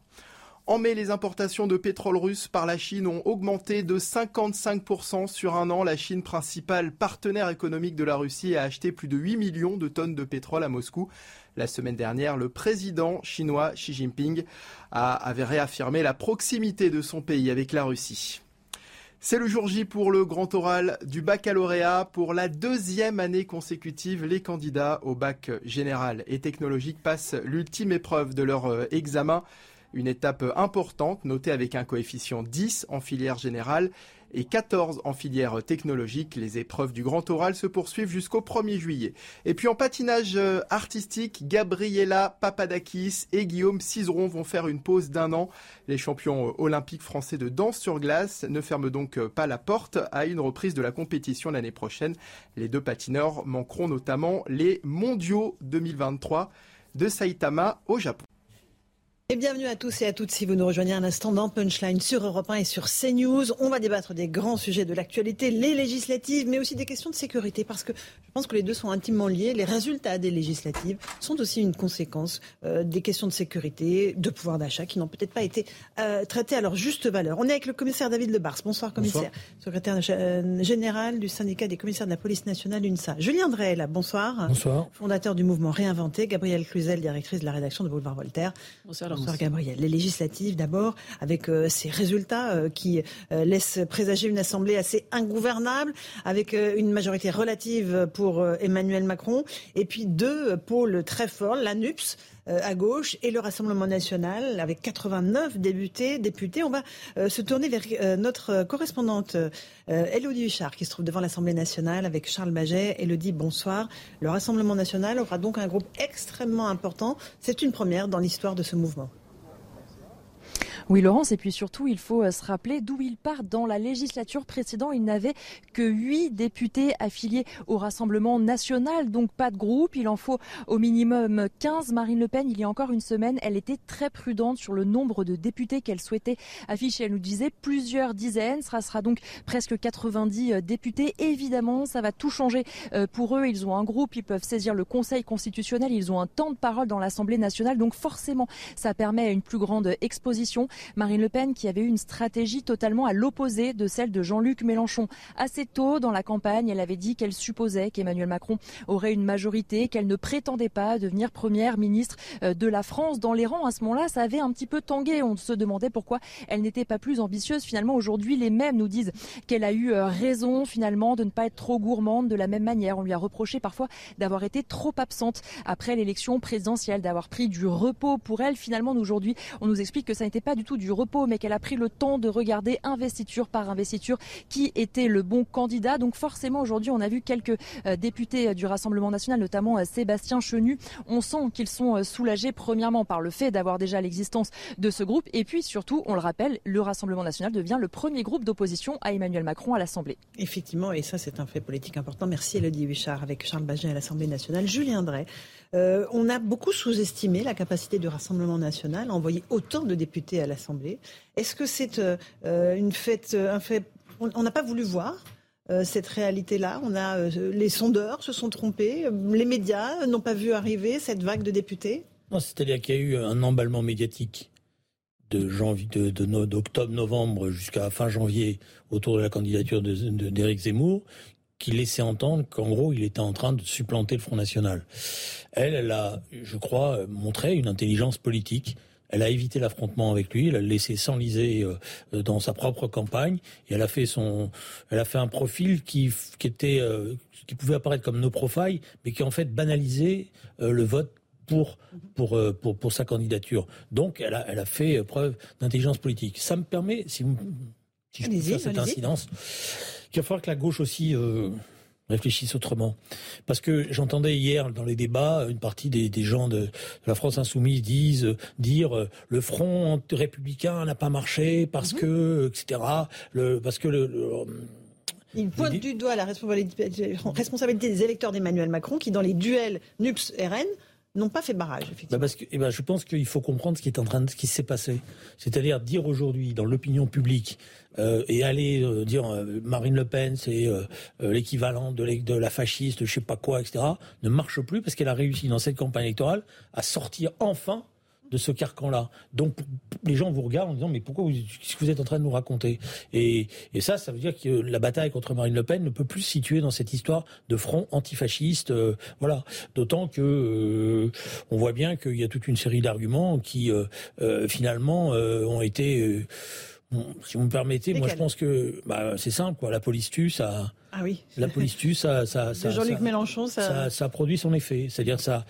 Le problème de ce qui se passe est très simple. Vous avez une radicalisation sur un extrême, et cette radicalisation d'un extrême ou d'une frange produit par euh, l'inquiétude qui suscite dans la société une, une radicalisation du reste de, la société, de l'autre côté. Mm. C'est un phénomène qu'on a très bien connu dans les années 30. Et il va falloir quand même qu'à un moment donné, cette question soit posée. Alors, évidemment, c'est iconoclaste, parce qu'on va me dire que euh, je suis en train de, pointer le problème de Jean-Luc Mélenchon. Oui, il y a un problème.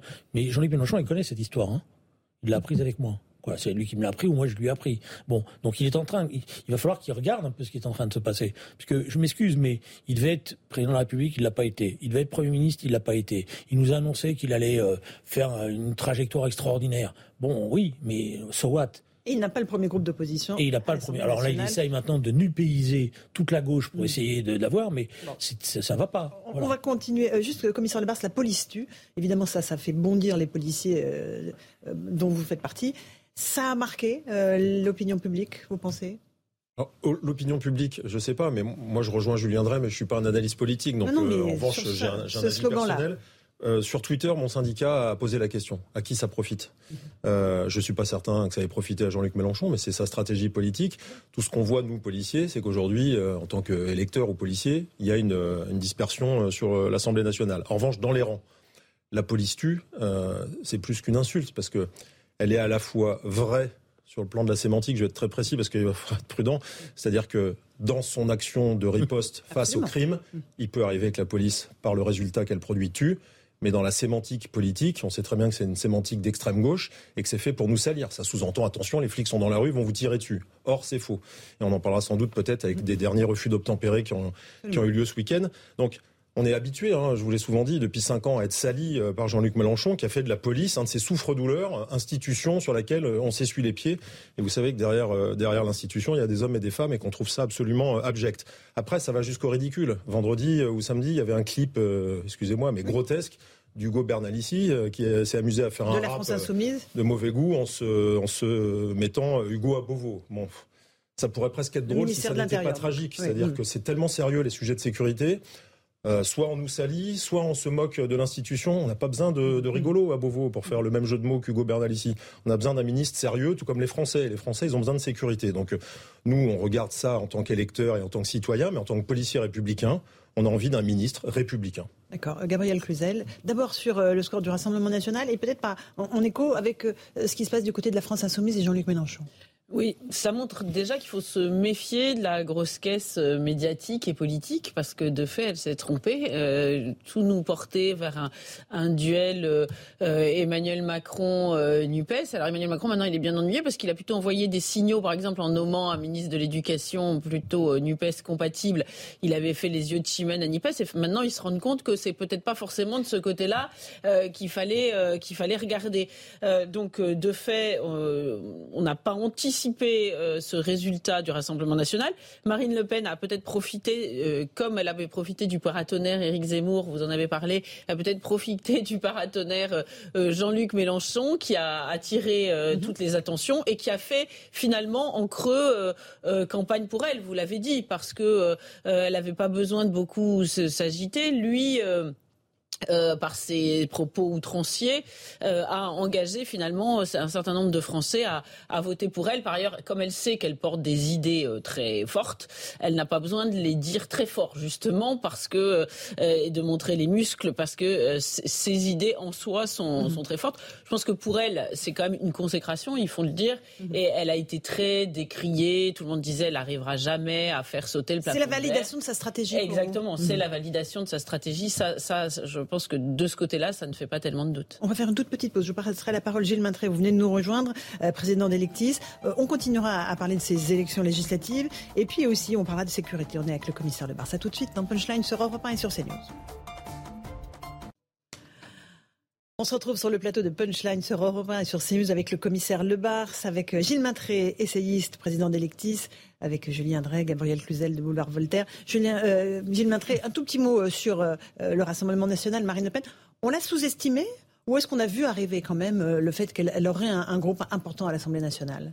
Non, c'est pas faute de l'avoir dit sur ce plateau. On l'a sous-estimé depuis depuis le disons l'élection présidentielle. On a dit oh elle est partie en vacances, elle n'a pas fait campagne. Elle a refait exactement le même coup que la présidentielle, euh, c'est-à-dire une campagne de terrain euh, très implantée, euh, à bas bruit. je pense qu'il y a quand même deux, deux, deux, deux partis, deux personnages politiques qui ont une lourde responsabilité aujourd'hui. On l'a dit, c'est Jean-Luc Mélenchon, qui a non seulement servi, on l'a dit, de paratonnerre, mais plus que ça, qui a contribué à banaliser quand même tout un, tout un, tout un, une rhétorique euh, un peu dangereuse pour nos institutions de, Marine Le Pen, parce que finalement, euh, considérer que la Constitution, on peut la changer comme ça, par simple vote. Euh, ben voilà, ben c'est maintenant Jean-Luc Mélenchon l'a, lancé. Considérer que les contre-pouvoirs, que la justice, les médias, ben, Jusqu'à présent, c'était que le Rassemblement national. Ben non, maintenant c'est rentré dans, la, dans les mœurs publiques. Donc, lui aussi a contribué à banaliser Marine Le Pen. il a contribué en tout cas ce discours, ce discours qui est un discours euh, euh, radical contre contre les institutions, contre la contre une certaine partie de la République. C'est devenu voilà, c'est devenu le le débat quotidien. On l'a vu, on l'entendait tous les jours dans les journaux grâce à Jean-Luc Mélenchon. Et puis l'autre l'autre partie qui a une responsabilité, c'est bien sûr euh, En Marche, hein, Renaissance. Je pense que par exemple simple phénomène du Stade de France, mmh. cette, volonté de nier l'évidence, hein, de, de, voir qu'il y, y, a de la délinquance et essayer de, dire à la France qu'il n'y a pas de délinquance, pas du tout, il n'y a qu'un problème de supporters devant l'évidence, eh bien ça, ça donne évidemment euh, du, souffle au RN. Euh, vous êtes d'accord avec ça, commissaire Le Bars Les événements du Stade de France ont pesé dans le scrutin d'hier et de la semaine dernière? C'est probable, et en plus sans les images. Ce qui est, euh, ce qui Pour le coup, ça. Ce qui, est quand même inquiétant. Euh, moi, je reste toujours un peu dans l'incompréhension euh, que les choses n'aient pas été dites, comme j'ai essayé de le faire à mon modeste niveau, parce que. C'est-à-dire, suffit... Bah c'est limpide, sincèrement, c'est des choses simples. Vous savez que j'ai été commissaire de Saint-Denis. Vous avez un enchaînement de choses qui dysfonctionnent et qui aboutissent après à un chaos parce qu'on n'arrive pas à se remettre sur pied sur le service d'ordre. L'enchaînement, c'est d'abord la grève des transports qui amène les gens au mauvais endroit avec une fausse billetterie qui fait qu'ensuite ça pousse, qui fait qu'ensuite le barrage cède, qui fait qu'ensuite les voyous locaux en profitent pour escalader les grilles, je le fais très simplement, mhm. et qui fait qu'ensuite, comme c'est le chaos, euh, les délinquants, ceux qui s'approprient les biens des autres et qui peuvent faire d'ailleurs d'autres infractions graves, je vous en ai parlé sur ce plateau, se mettent à, à être des délinquants puisque le service d'ordre est désorganisé, aussi bien à l'entrée d'ailleurs qu'à la sortie. Résultat, c'est un chaos complet. C'est pas très simple une fois qu'on le dit comme ça. C'est pas très compliqué. Je viens de vous le dire en 20 secondes. Et après, par-dessus le marché, on efface les images. Hein, Alors là-dessus, vous savez, j'ai déjà répondu. Personne n'a effacé les images. Il y a des systèmes de vidéoprotection automatisés qui auto-écrasent au bout d'un certain temps en fonction du, choix, du choix que vous avez fait avant. Il aurait peut-être fallu que la justice les réclame. Alors, oui, mais vous savez bien aussi. Des organisations de l'État c'est le procureur de la République qui devait ouvrir une enquête et faire en sorte que les images soient requises. Voilà, pour le coup, ça, c'est pas côté ce que vous me dites. mais, c'est un signal, ah bah, ça un symbole. Plus que le soupçon. Que, oui, et que voilà, l'impuissance de l'État à faire. Je euh, précise qu'il reste les images de vidéoprotection de la, de la préfecture de police et qui seront largement parlantes parce qu'elles sont extrêmement nombreuses. Gabriel Cluzel là-dessus. Le Stade de France, ces, événements du Stade de France ont pesé aussi sur le scrutin hier? Euh, C'est probable, mais je, les vois plutôt comme la, cerise sur le gâteau, disons, parce que sur le gâteau euh, délétère, sécurité euh, qui mine ce pays et que les Français euh, voient impuissants euh, se développer. Et ça, c'est évidemment un, des ressorts extrêmement importants du vote RN. Ça, il faut faut pas se leurrer. Et, et, puis peut-être que si on n'a pas vu venir ce vote, c'est tout simplement parce que c'est des idées qu'on n'a pas le droit d'exprimer et, finalement on ne peut les exprimer que dans l'anonymat de, de, de l'urne. Donc c'est pour ça que que d'ailleurs c'est pas la première fois, très honnêtement, qu'il y a une surprise, même s'il y a eu des hauts et des bas euh, avec le Rassemblement national. Sans doute parce que les Français s'auto-censurent et ça aussi, cette auto-censure, ça participe de la colère quand on n'a pas le droit de parler, de pas dire ce que l'on voit, tout simplement. Évidemment, euh, c'est dramatique. Ce qui a été frappant, c'est le et, ce qui a, me semble-t-il, marqué un certain nombre de, Français, c'est que les, Espagnols, les Anglais, eux, ont eu euh, le, le courage d'en parler et puis avec des vrais mots parce que nous, vous savez, en France, on utilise une nouvelle langue. On, ne dit pas, euh, euh, pour parler des, voyous des banlieues, on dit les jeunes, comme si tous les jeunes euh, étaient des voyous. C'est déjà c'est stigmatisant pour les jeunes, puis c'est pas vrai. On parle des quartiers sensibles pour parler des quartiers immigrés. Enfin, on a une espèce de, de nouvelle langue qui, qui, qui aseptise le débat et qui est très mauvais et qui fait monter la colère. Je viendrai. Alors, sur les événements du Stade de France, ils ont pesé, à votre avis, quand même, sur le vote euh, d'hier? Oui, c'est un ensemble. C'est un élément du pulse qui a constitué euh, le vote Front National. Alors, après, ce sera très compliqué de savoir lequel a le plus pesé. Mm. Moi, je pense qu'il s'est passé quelque chose dans la dernière semaine. C'est ça qui fait d'ailleurs que les instituts de sondage euh, se sont plantés. Parce qu'il s'est passé quelque chose dans la dernière semaine. Parce qu'il y a, c'est pour ça que je suis d'accord avec les événements, mais je pense que la phrase la police tue, on fera une étude, mais elle a eu des conséquences terribles. Parce que j'ai vu dans la semaine autour de moi des tas de gens qui jusqu'à maintenant hésitaient, etc. et tout, se dire, il nous fait peur. des gens de gauche, hein Oui, des gens, même des gens de gauche, mais, le, le cœur central de la société, mm. voilà, euh, a commencé à, dire, disait publiquement ce qu'il ne disait pas auparavant. Il nous fait peur, et il nous fait peur par la police tue, mais il nous fait peur aussi parce qu'à partir de là, on regarde son programme et on se dit, s'il applique son programme, euh, comment ça va Où on va sur le plan mhm. économique mhm. Et c'est comme ça que ça s'est passé. C'est pour ça que je dis, la radicalisation d'une partie de la société a entraîné la radicalisation du cœur central. Et ça, c'est, euh, ça s'est fait au détriment, y compris euh, du, macronisme, qui n'a pas vu venir ce qui se passait. Alors on va se plonger juste dans le détail des résultats d'hier, parce que c'est en allant dans le détail qu'on voit les fragilités de la NUPS, la nouvelle Union populaire de Jean-Luc Mélenchon. Explication de Mathilde Moreau, on en débat ensuite avec vous s'unir pour avoir plus de poids à l'Assemblée nationale. C'est la proposition faite par le leader de la France insoumise, Jean-Luc Mélenchon, malgré l'accord de la NUPS, qui prévoyait que chaque parti puisse former son propre groupe parlementaire. La NUPS devrait se constituer comme un seul groupe au Parlement, de manière à ce que, sans aucune discussion possible, il soit établi qui mène l'opposition dans le pays. Demande rejetée par certaines voix d'Europe Écologie Les Verts, du Parti communiste et du Parti socialiste, notamment l'ancienne chef de file des députés socialistes Valérie Rabault. La gauche est plurielle, elle est représentée dans sa diversité à l'Assemblée nationale, c'est une force au service du peuple français. Vouloir supprimer cette diversité est une erreur et je m'y oppose. Avec 71 députés pour la France insoumise, 26 pour le Parti socialiste, 23 pour Europe Écologie Les Verts et 11 pour le Parti communiste. La NUPS se présente comme la deuxième force politique de l'Assemblée nationale. Gilles euh, Jean-Luc Mélenchon a tenté un coup. Il a dit allez, on, va se mettre en groupe, on va rester en groupe à l'Assemblée, comme ça on pourra contrer l'Assemblement national. Mais ça n'a pas marché.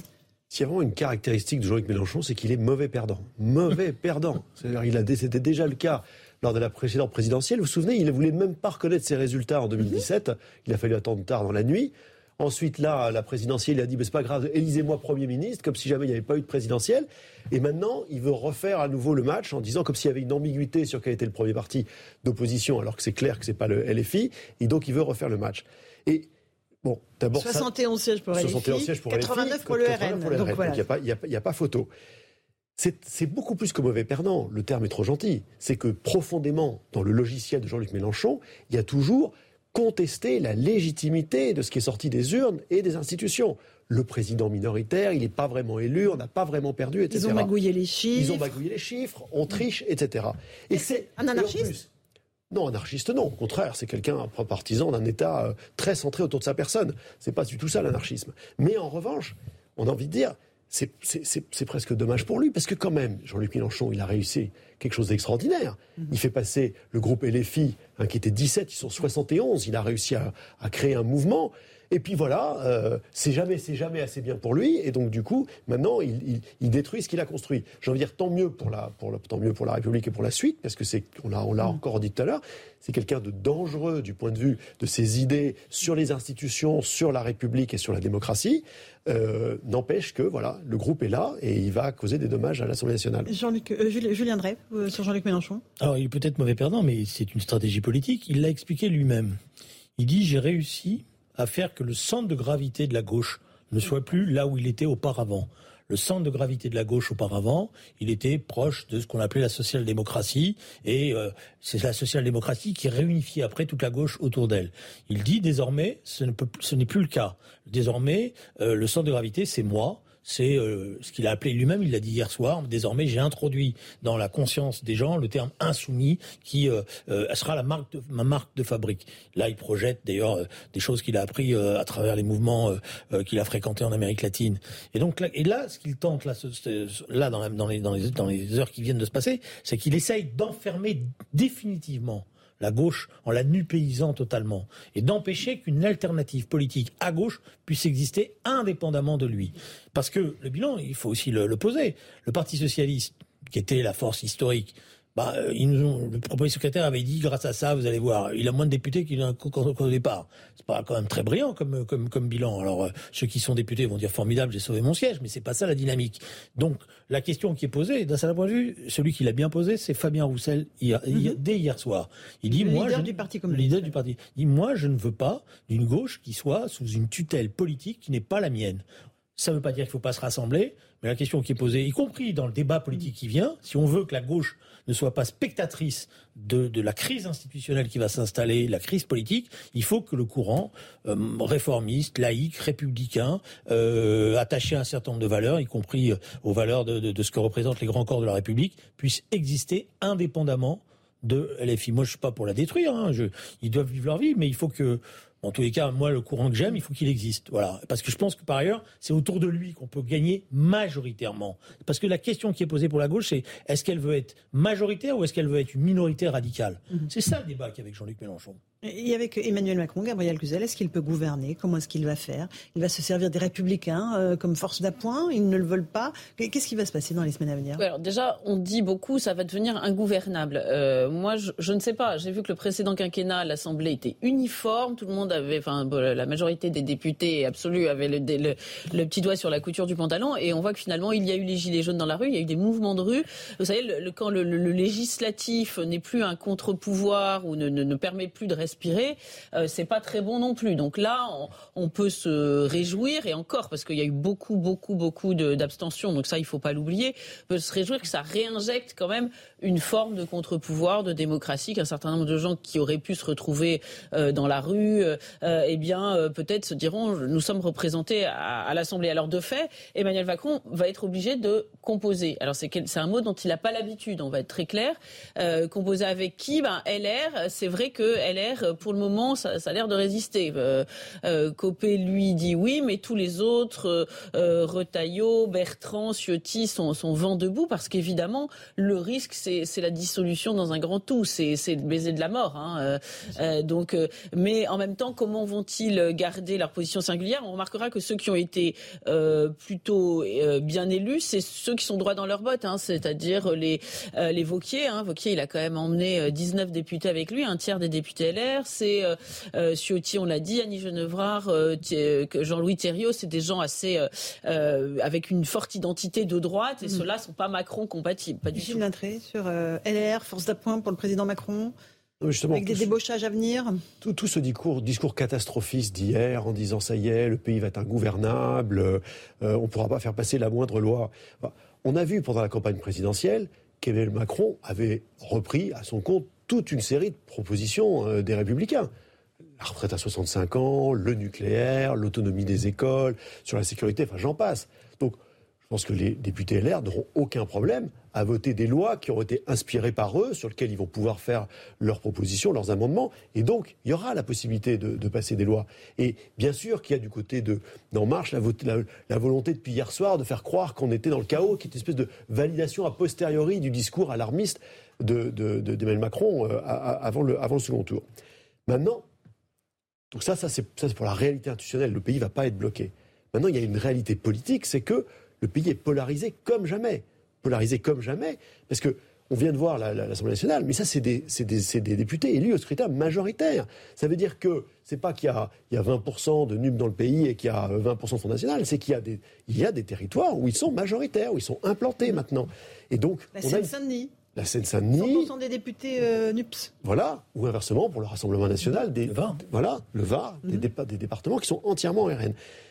Ça, comment est-ce qu'on va faire dans cette fracture qui est territoriale, qui est générationnelle Comment on va recréer dans ce pays la possibilité de se parler? Il va falloir aller aussi au-delà de l'Assemblée nationale, parce que on ne va pas créer des compromis entre toutes ces polarisations à l'Assemblée nationale. On trouvera sans doute entre En Marche et LR, mais ça s'arrêtera là. Une fois de plus, il va falloir passer par du référendum, trouver des sujets sur lesquels on réconcilie le pays au-delà des clivages politiques. Attention danger avec le référendum. Un tout petit mot, Julien. Attention danger Pourquoi ah, attention danger, on, répond rarement à la question qu'on vous pose. vous le savez parfaitement. Justement, si on pose un référendum comme ça, on ne répondra pas à la question posée. C'est du bonapartisme. Mais si on institue comme pratique de gouvernement aussi le référendum, on va pouvoir dépasser les clivages. Pardon un instant, Julien, parce que là, c'est le rappel des titres avec Michael Dorian et après, on, on en redébat.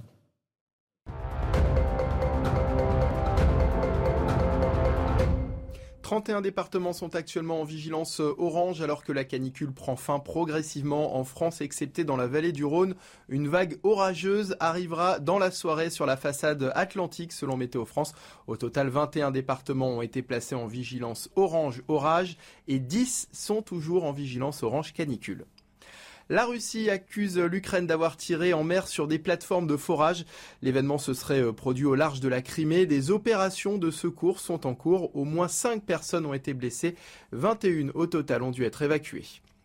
Et puis l'Ukraine annonce avoir perdu le contrôle de Metolkin. Ce village de 1000 habitants se situe dans l'est du pays, à la périphérie de Zvirodonetsk. Depuis plusieurs semaines, les forces russes tentent de prendre le contrôle de cette ville stratégique du Donbass où l'évacuation des civils n'est plus possible depuis que le dernier pont la reliant à la ville voisine de Lysychansk a été détruit.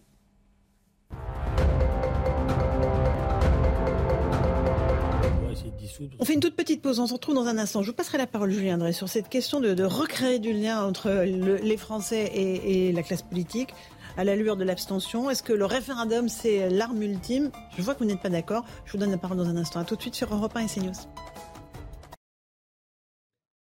De retour sur Europe 1 et sur CNews avec le commissaire Lebars, avec Gilles Maintré, Gabriel Cluzet et Julien Drey. Encore un tout petit mot euh, de la question du référendum. Est-ce que c'est la solution magique euh, pour rapprocher les Français de la politique? 53,77% euh, d'abstention, Julien Drey. Il faut qu'on fasse des référendums, mais on va répondre, les Français vont répondre non, hein, quelle que soit la question posée, non? Bah, Parce qu'on est dans un tel état de crise politique que les gens vont pas répondre à la question. Là, ce qu'ils ont dit, c'est qu'ils veulent pas, ils font pas confiance à Macron, qu'ils veulent d'un certain point de vue lui donner une leçon. Donc à chaque fois, ça sera la même chose pour l'instant. Alors on peut penser que les mois passant, à un moment donné, le président de la République cherche un sujet qui lui permette de reconstituer une majorité autour de lui. Ça va pas être simple et c'est pas demain la veille. Maintenant, je voudrais juste corriger quelque chose. Euh, je, vous entends depuis deux jours dire mais c'est formidable sur les plateaux parce que je vous écoute.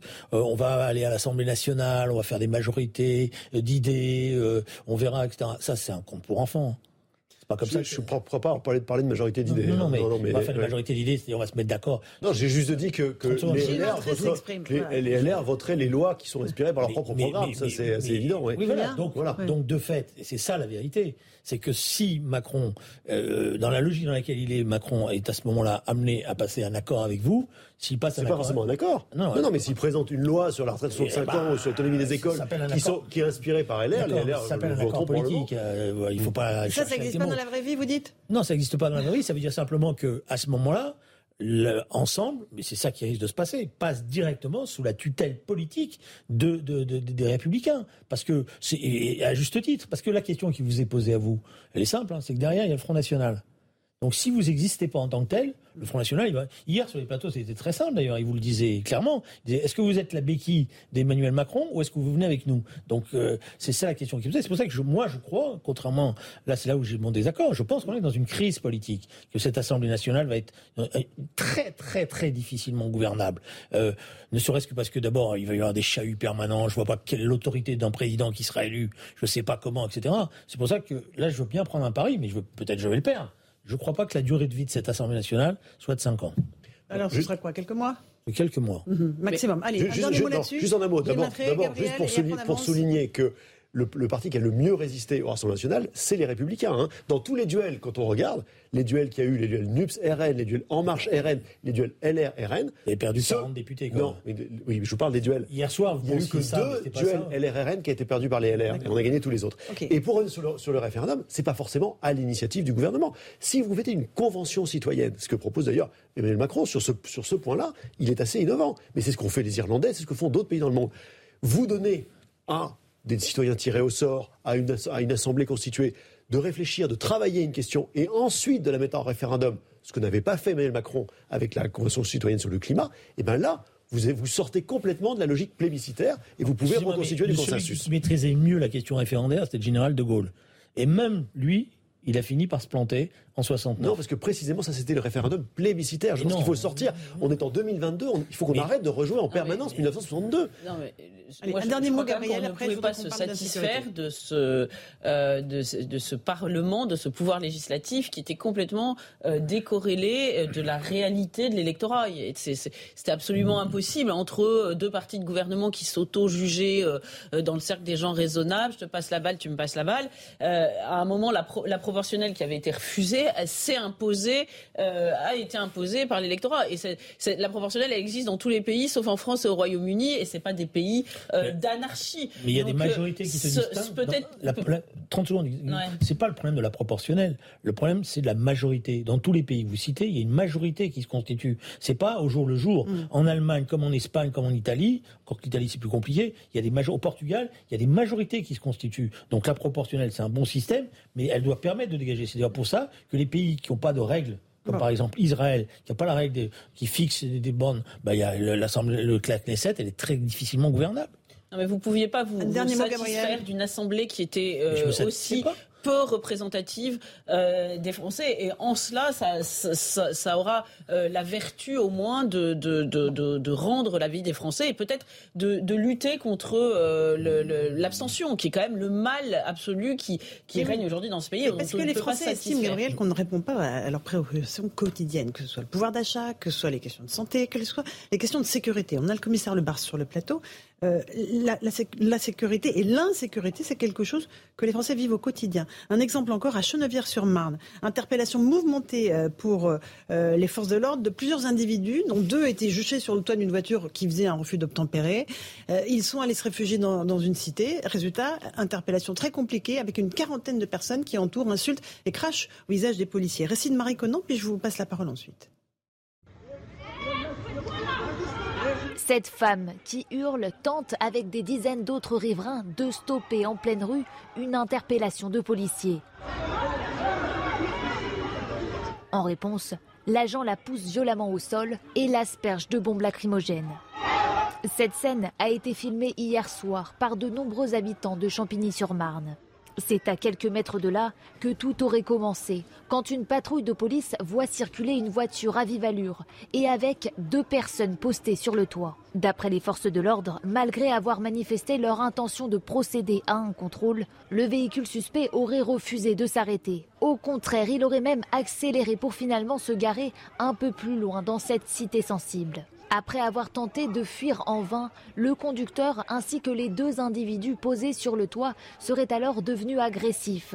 Impossible de les interpeller d'après le rapport des policiers car ils se débattent, ils insultent et vont même jusqu'à cracher au visage des agents. Toujours d'après ce rapport, les suspects auraient appelé les riverains à s'en prendre aux forces de l'ordre. Au total, une quarantaine d'individus seraient venus les encercler.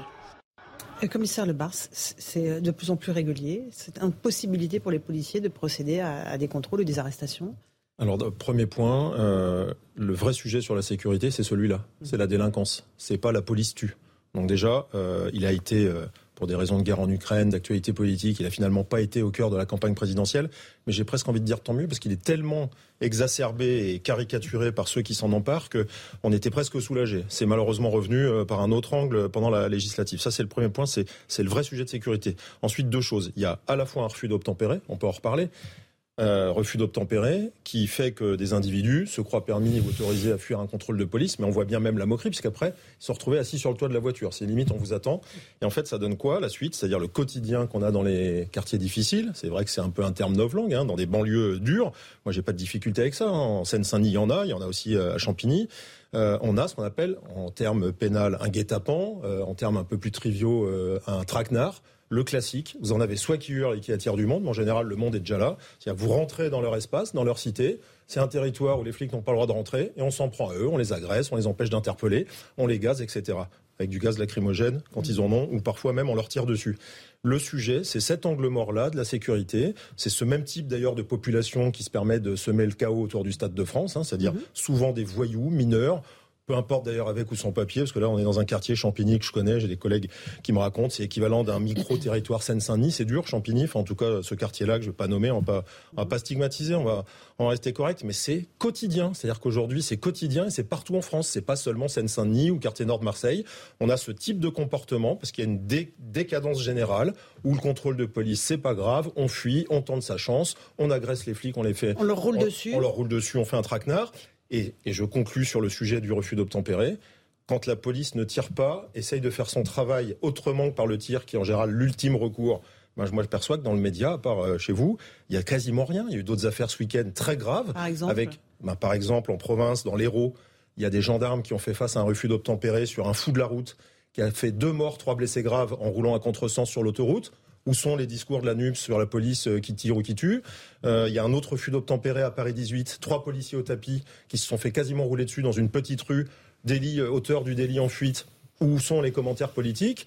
Donc cette affaire-là, et là celle-ci, celle-ci au pluriel, n'intéresse pas personne, mmh. mais n'intéresse pas alors que c'est le quotidien et que c'est les policiers qui font face à ça et c'est eux qui sont les victimes. C'est pas certaines affaires dans lesquelles il y a l'ouverture du feu et où on s'affranchit de ce que va faire la justice et tout le monde fait son procès dans les réseaux sociaux en condamnant la police. Tout le monde, c'est cette frange de l'extrême gauche qui affaiblit la police dans son action quotidienne. Julien Drey, Jean-Luc Mélenchon, il, surfe sur ce ressentiment d'une partie, toute petite partie de la population contre les forces de l'ordre, où il, il alimente le feu en disant la police tue Je ne sais pas s'il alimente, il surfe. La question qui est posée quand même maintenant, parce que c'est ça le vrai débat, c'est comment on casse cette délinquance?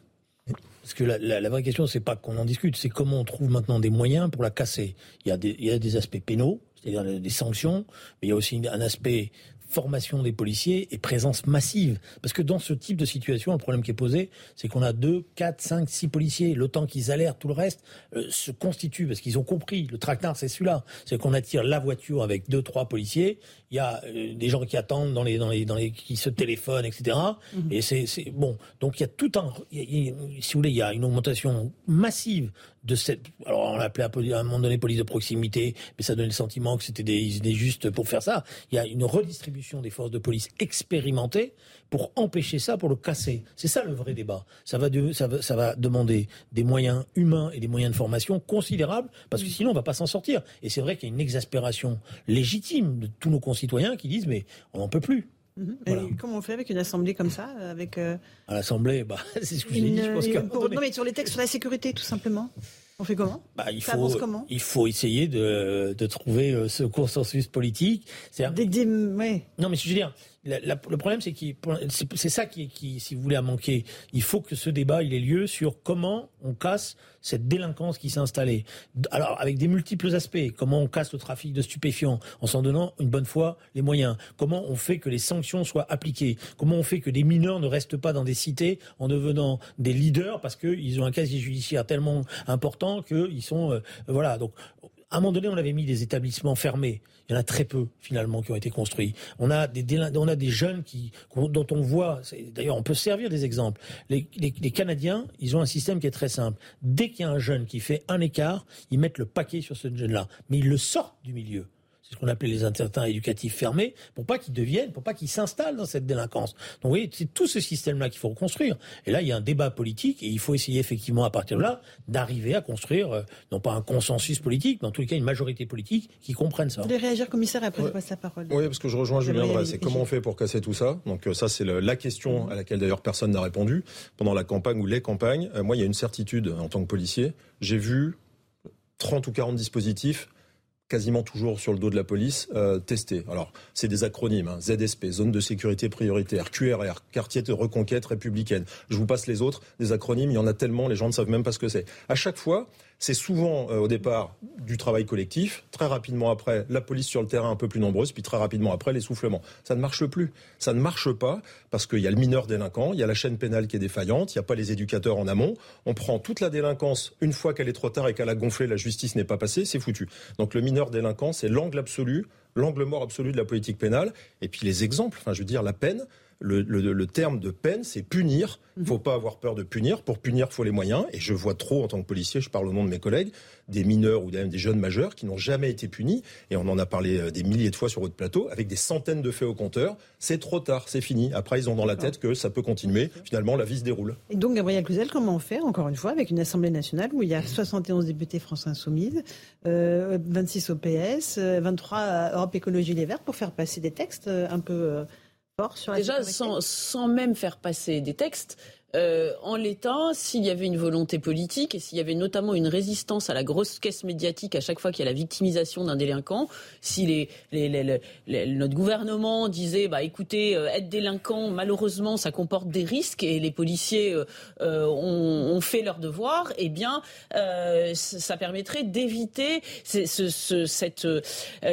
sentiment d'impunité qui habite les délinquants. Évidemment, ils, ils vivent pas dans une cave ni dans une capsule sur la lune, ils le voient, tous ces, toute cette façon que l'on a de, toute cette présomption de culpabilité qui repose sur la police. Moi, tous les policiers et les gendarmes que j'interroge me disent c'est pas la peine. On voit des politiques qui disent faut envoyer l'armée. En l'état actuel, c'est pas la peine d'envoyer l'armée. Hein. C'est la, police et les gendarmes peuvent encore maîtriser la situation. Le problème, c'est qu'il n'y a pas de volonté politique. Et je pense que même sur le plan législatif, évidemment qu'on pourrait euh, améliorer, notamment le fait que la parole d'un policier, moi ça me choque beaucoup, euh, formé, sélectionné, assermenté, vaille autant, pèse autant que la parole d'un délinquant. C'est quelque chose d'assez aberrant.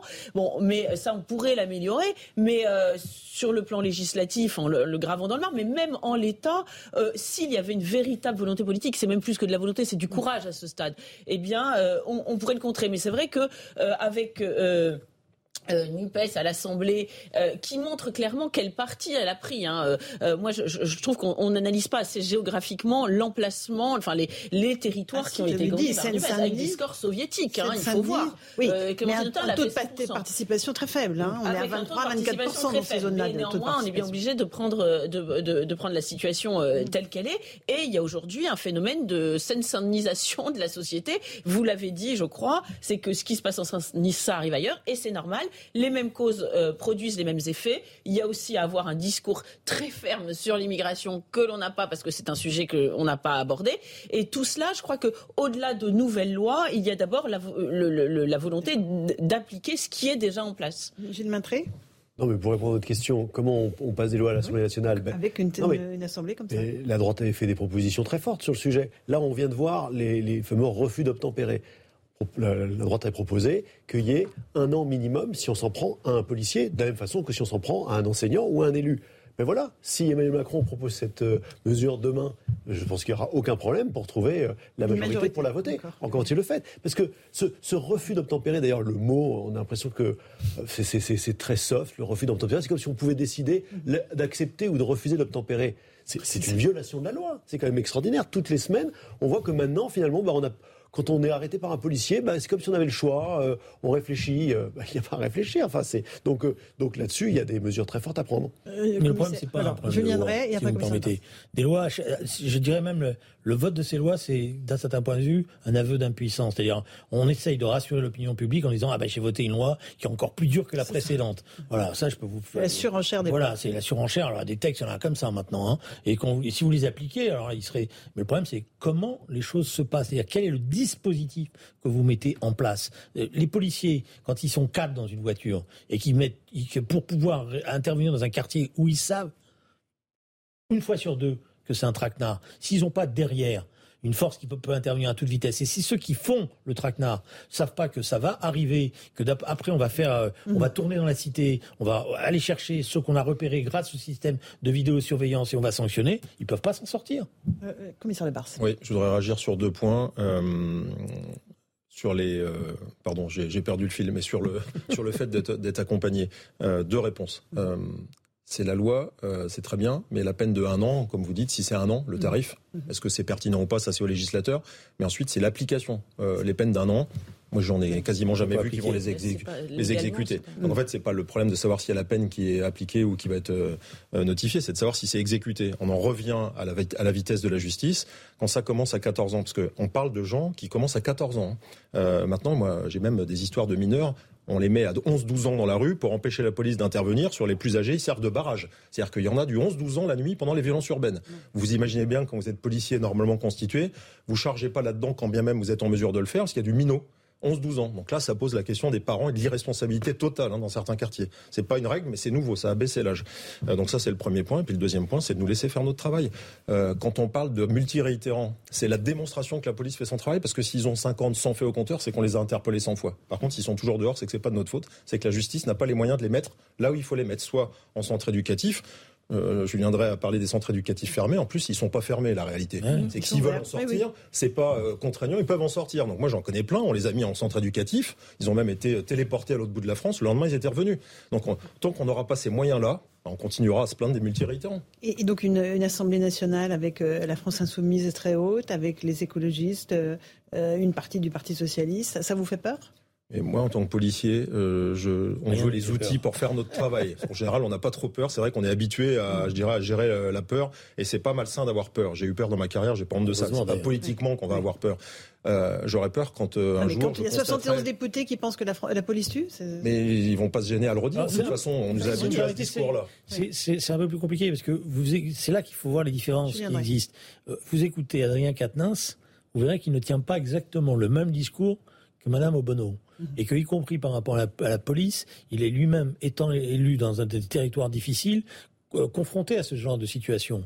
Et parce que, il a, parce que dans ces quartiers, il y a les voyous, puis il y a toute une partie de la population qui en peut plus, qui n'est pas venue voter, mais qui attend qu'on vienne la sauver de, de, de cela, qu'on vienne la délivrer. Et c'est à ces gens-là qu'il faut donner confiance pour qu'ils puissent justement éviter les dérapages. Alors, moi, je, je sens sur les gens qui sont à la NUPES avec des nuances, etc. Le fait est que, néanmoins, ça ne les, ça ne, ça ne les gêne pas de s'allier avec euh, des, des personnalités qui disent que, que, que la police tue et qui euh, développe euh, euh, perpétuellement cette rhétorique anti-police. Donc on ne peut pas être à la fois défendre la police et être à la NUPES. On ne peut pas tenir un double discours. ce qu'il faut, c'est que, le courant... Il y, avait dans la gauche un courant républicain qui, sur ces questions-là, avait beaucoup progressé, qui notamment, je me rappelle du débat sur le thème punir, parce que ça a été un débat. Est-ce qu'on l'emploie ou non? Il y avait une prudence, etc. Moi, je fais partie de ceux qui disaient que le terme punir, il fait partie de la, du dispositif. Il faut, si on avait peur de punir, à ce moment-là, on ne pouvait pas maintenir l'ordre. Bon, il faut que ce mm. courant-là reprenne le dessus. Le courant au sein de la gauche. Au sein de la gauche. Merci à tous les quatre d'avoir participé à ce punchline. Dans un instant, je vous retrouve sur Europe 1 pour la suite de nos débats. Et Christine Kelly vous attend pour Face à l'info avec ses invités. Bonne soirée sur nos deux antennes.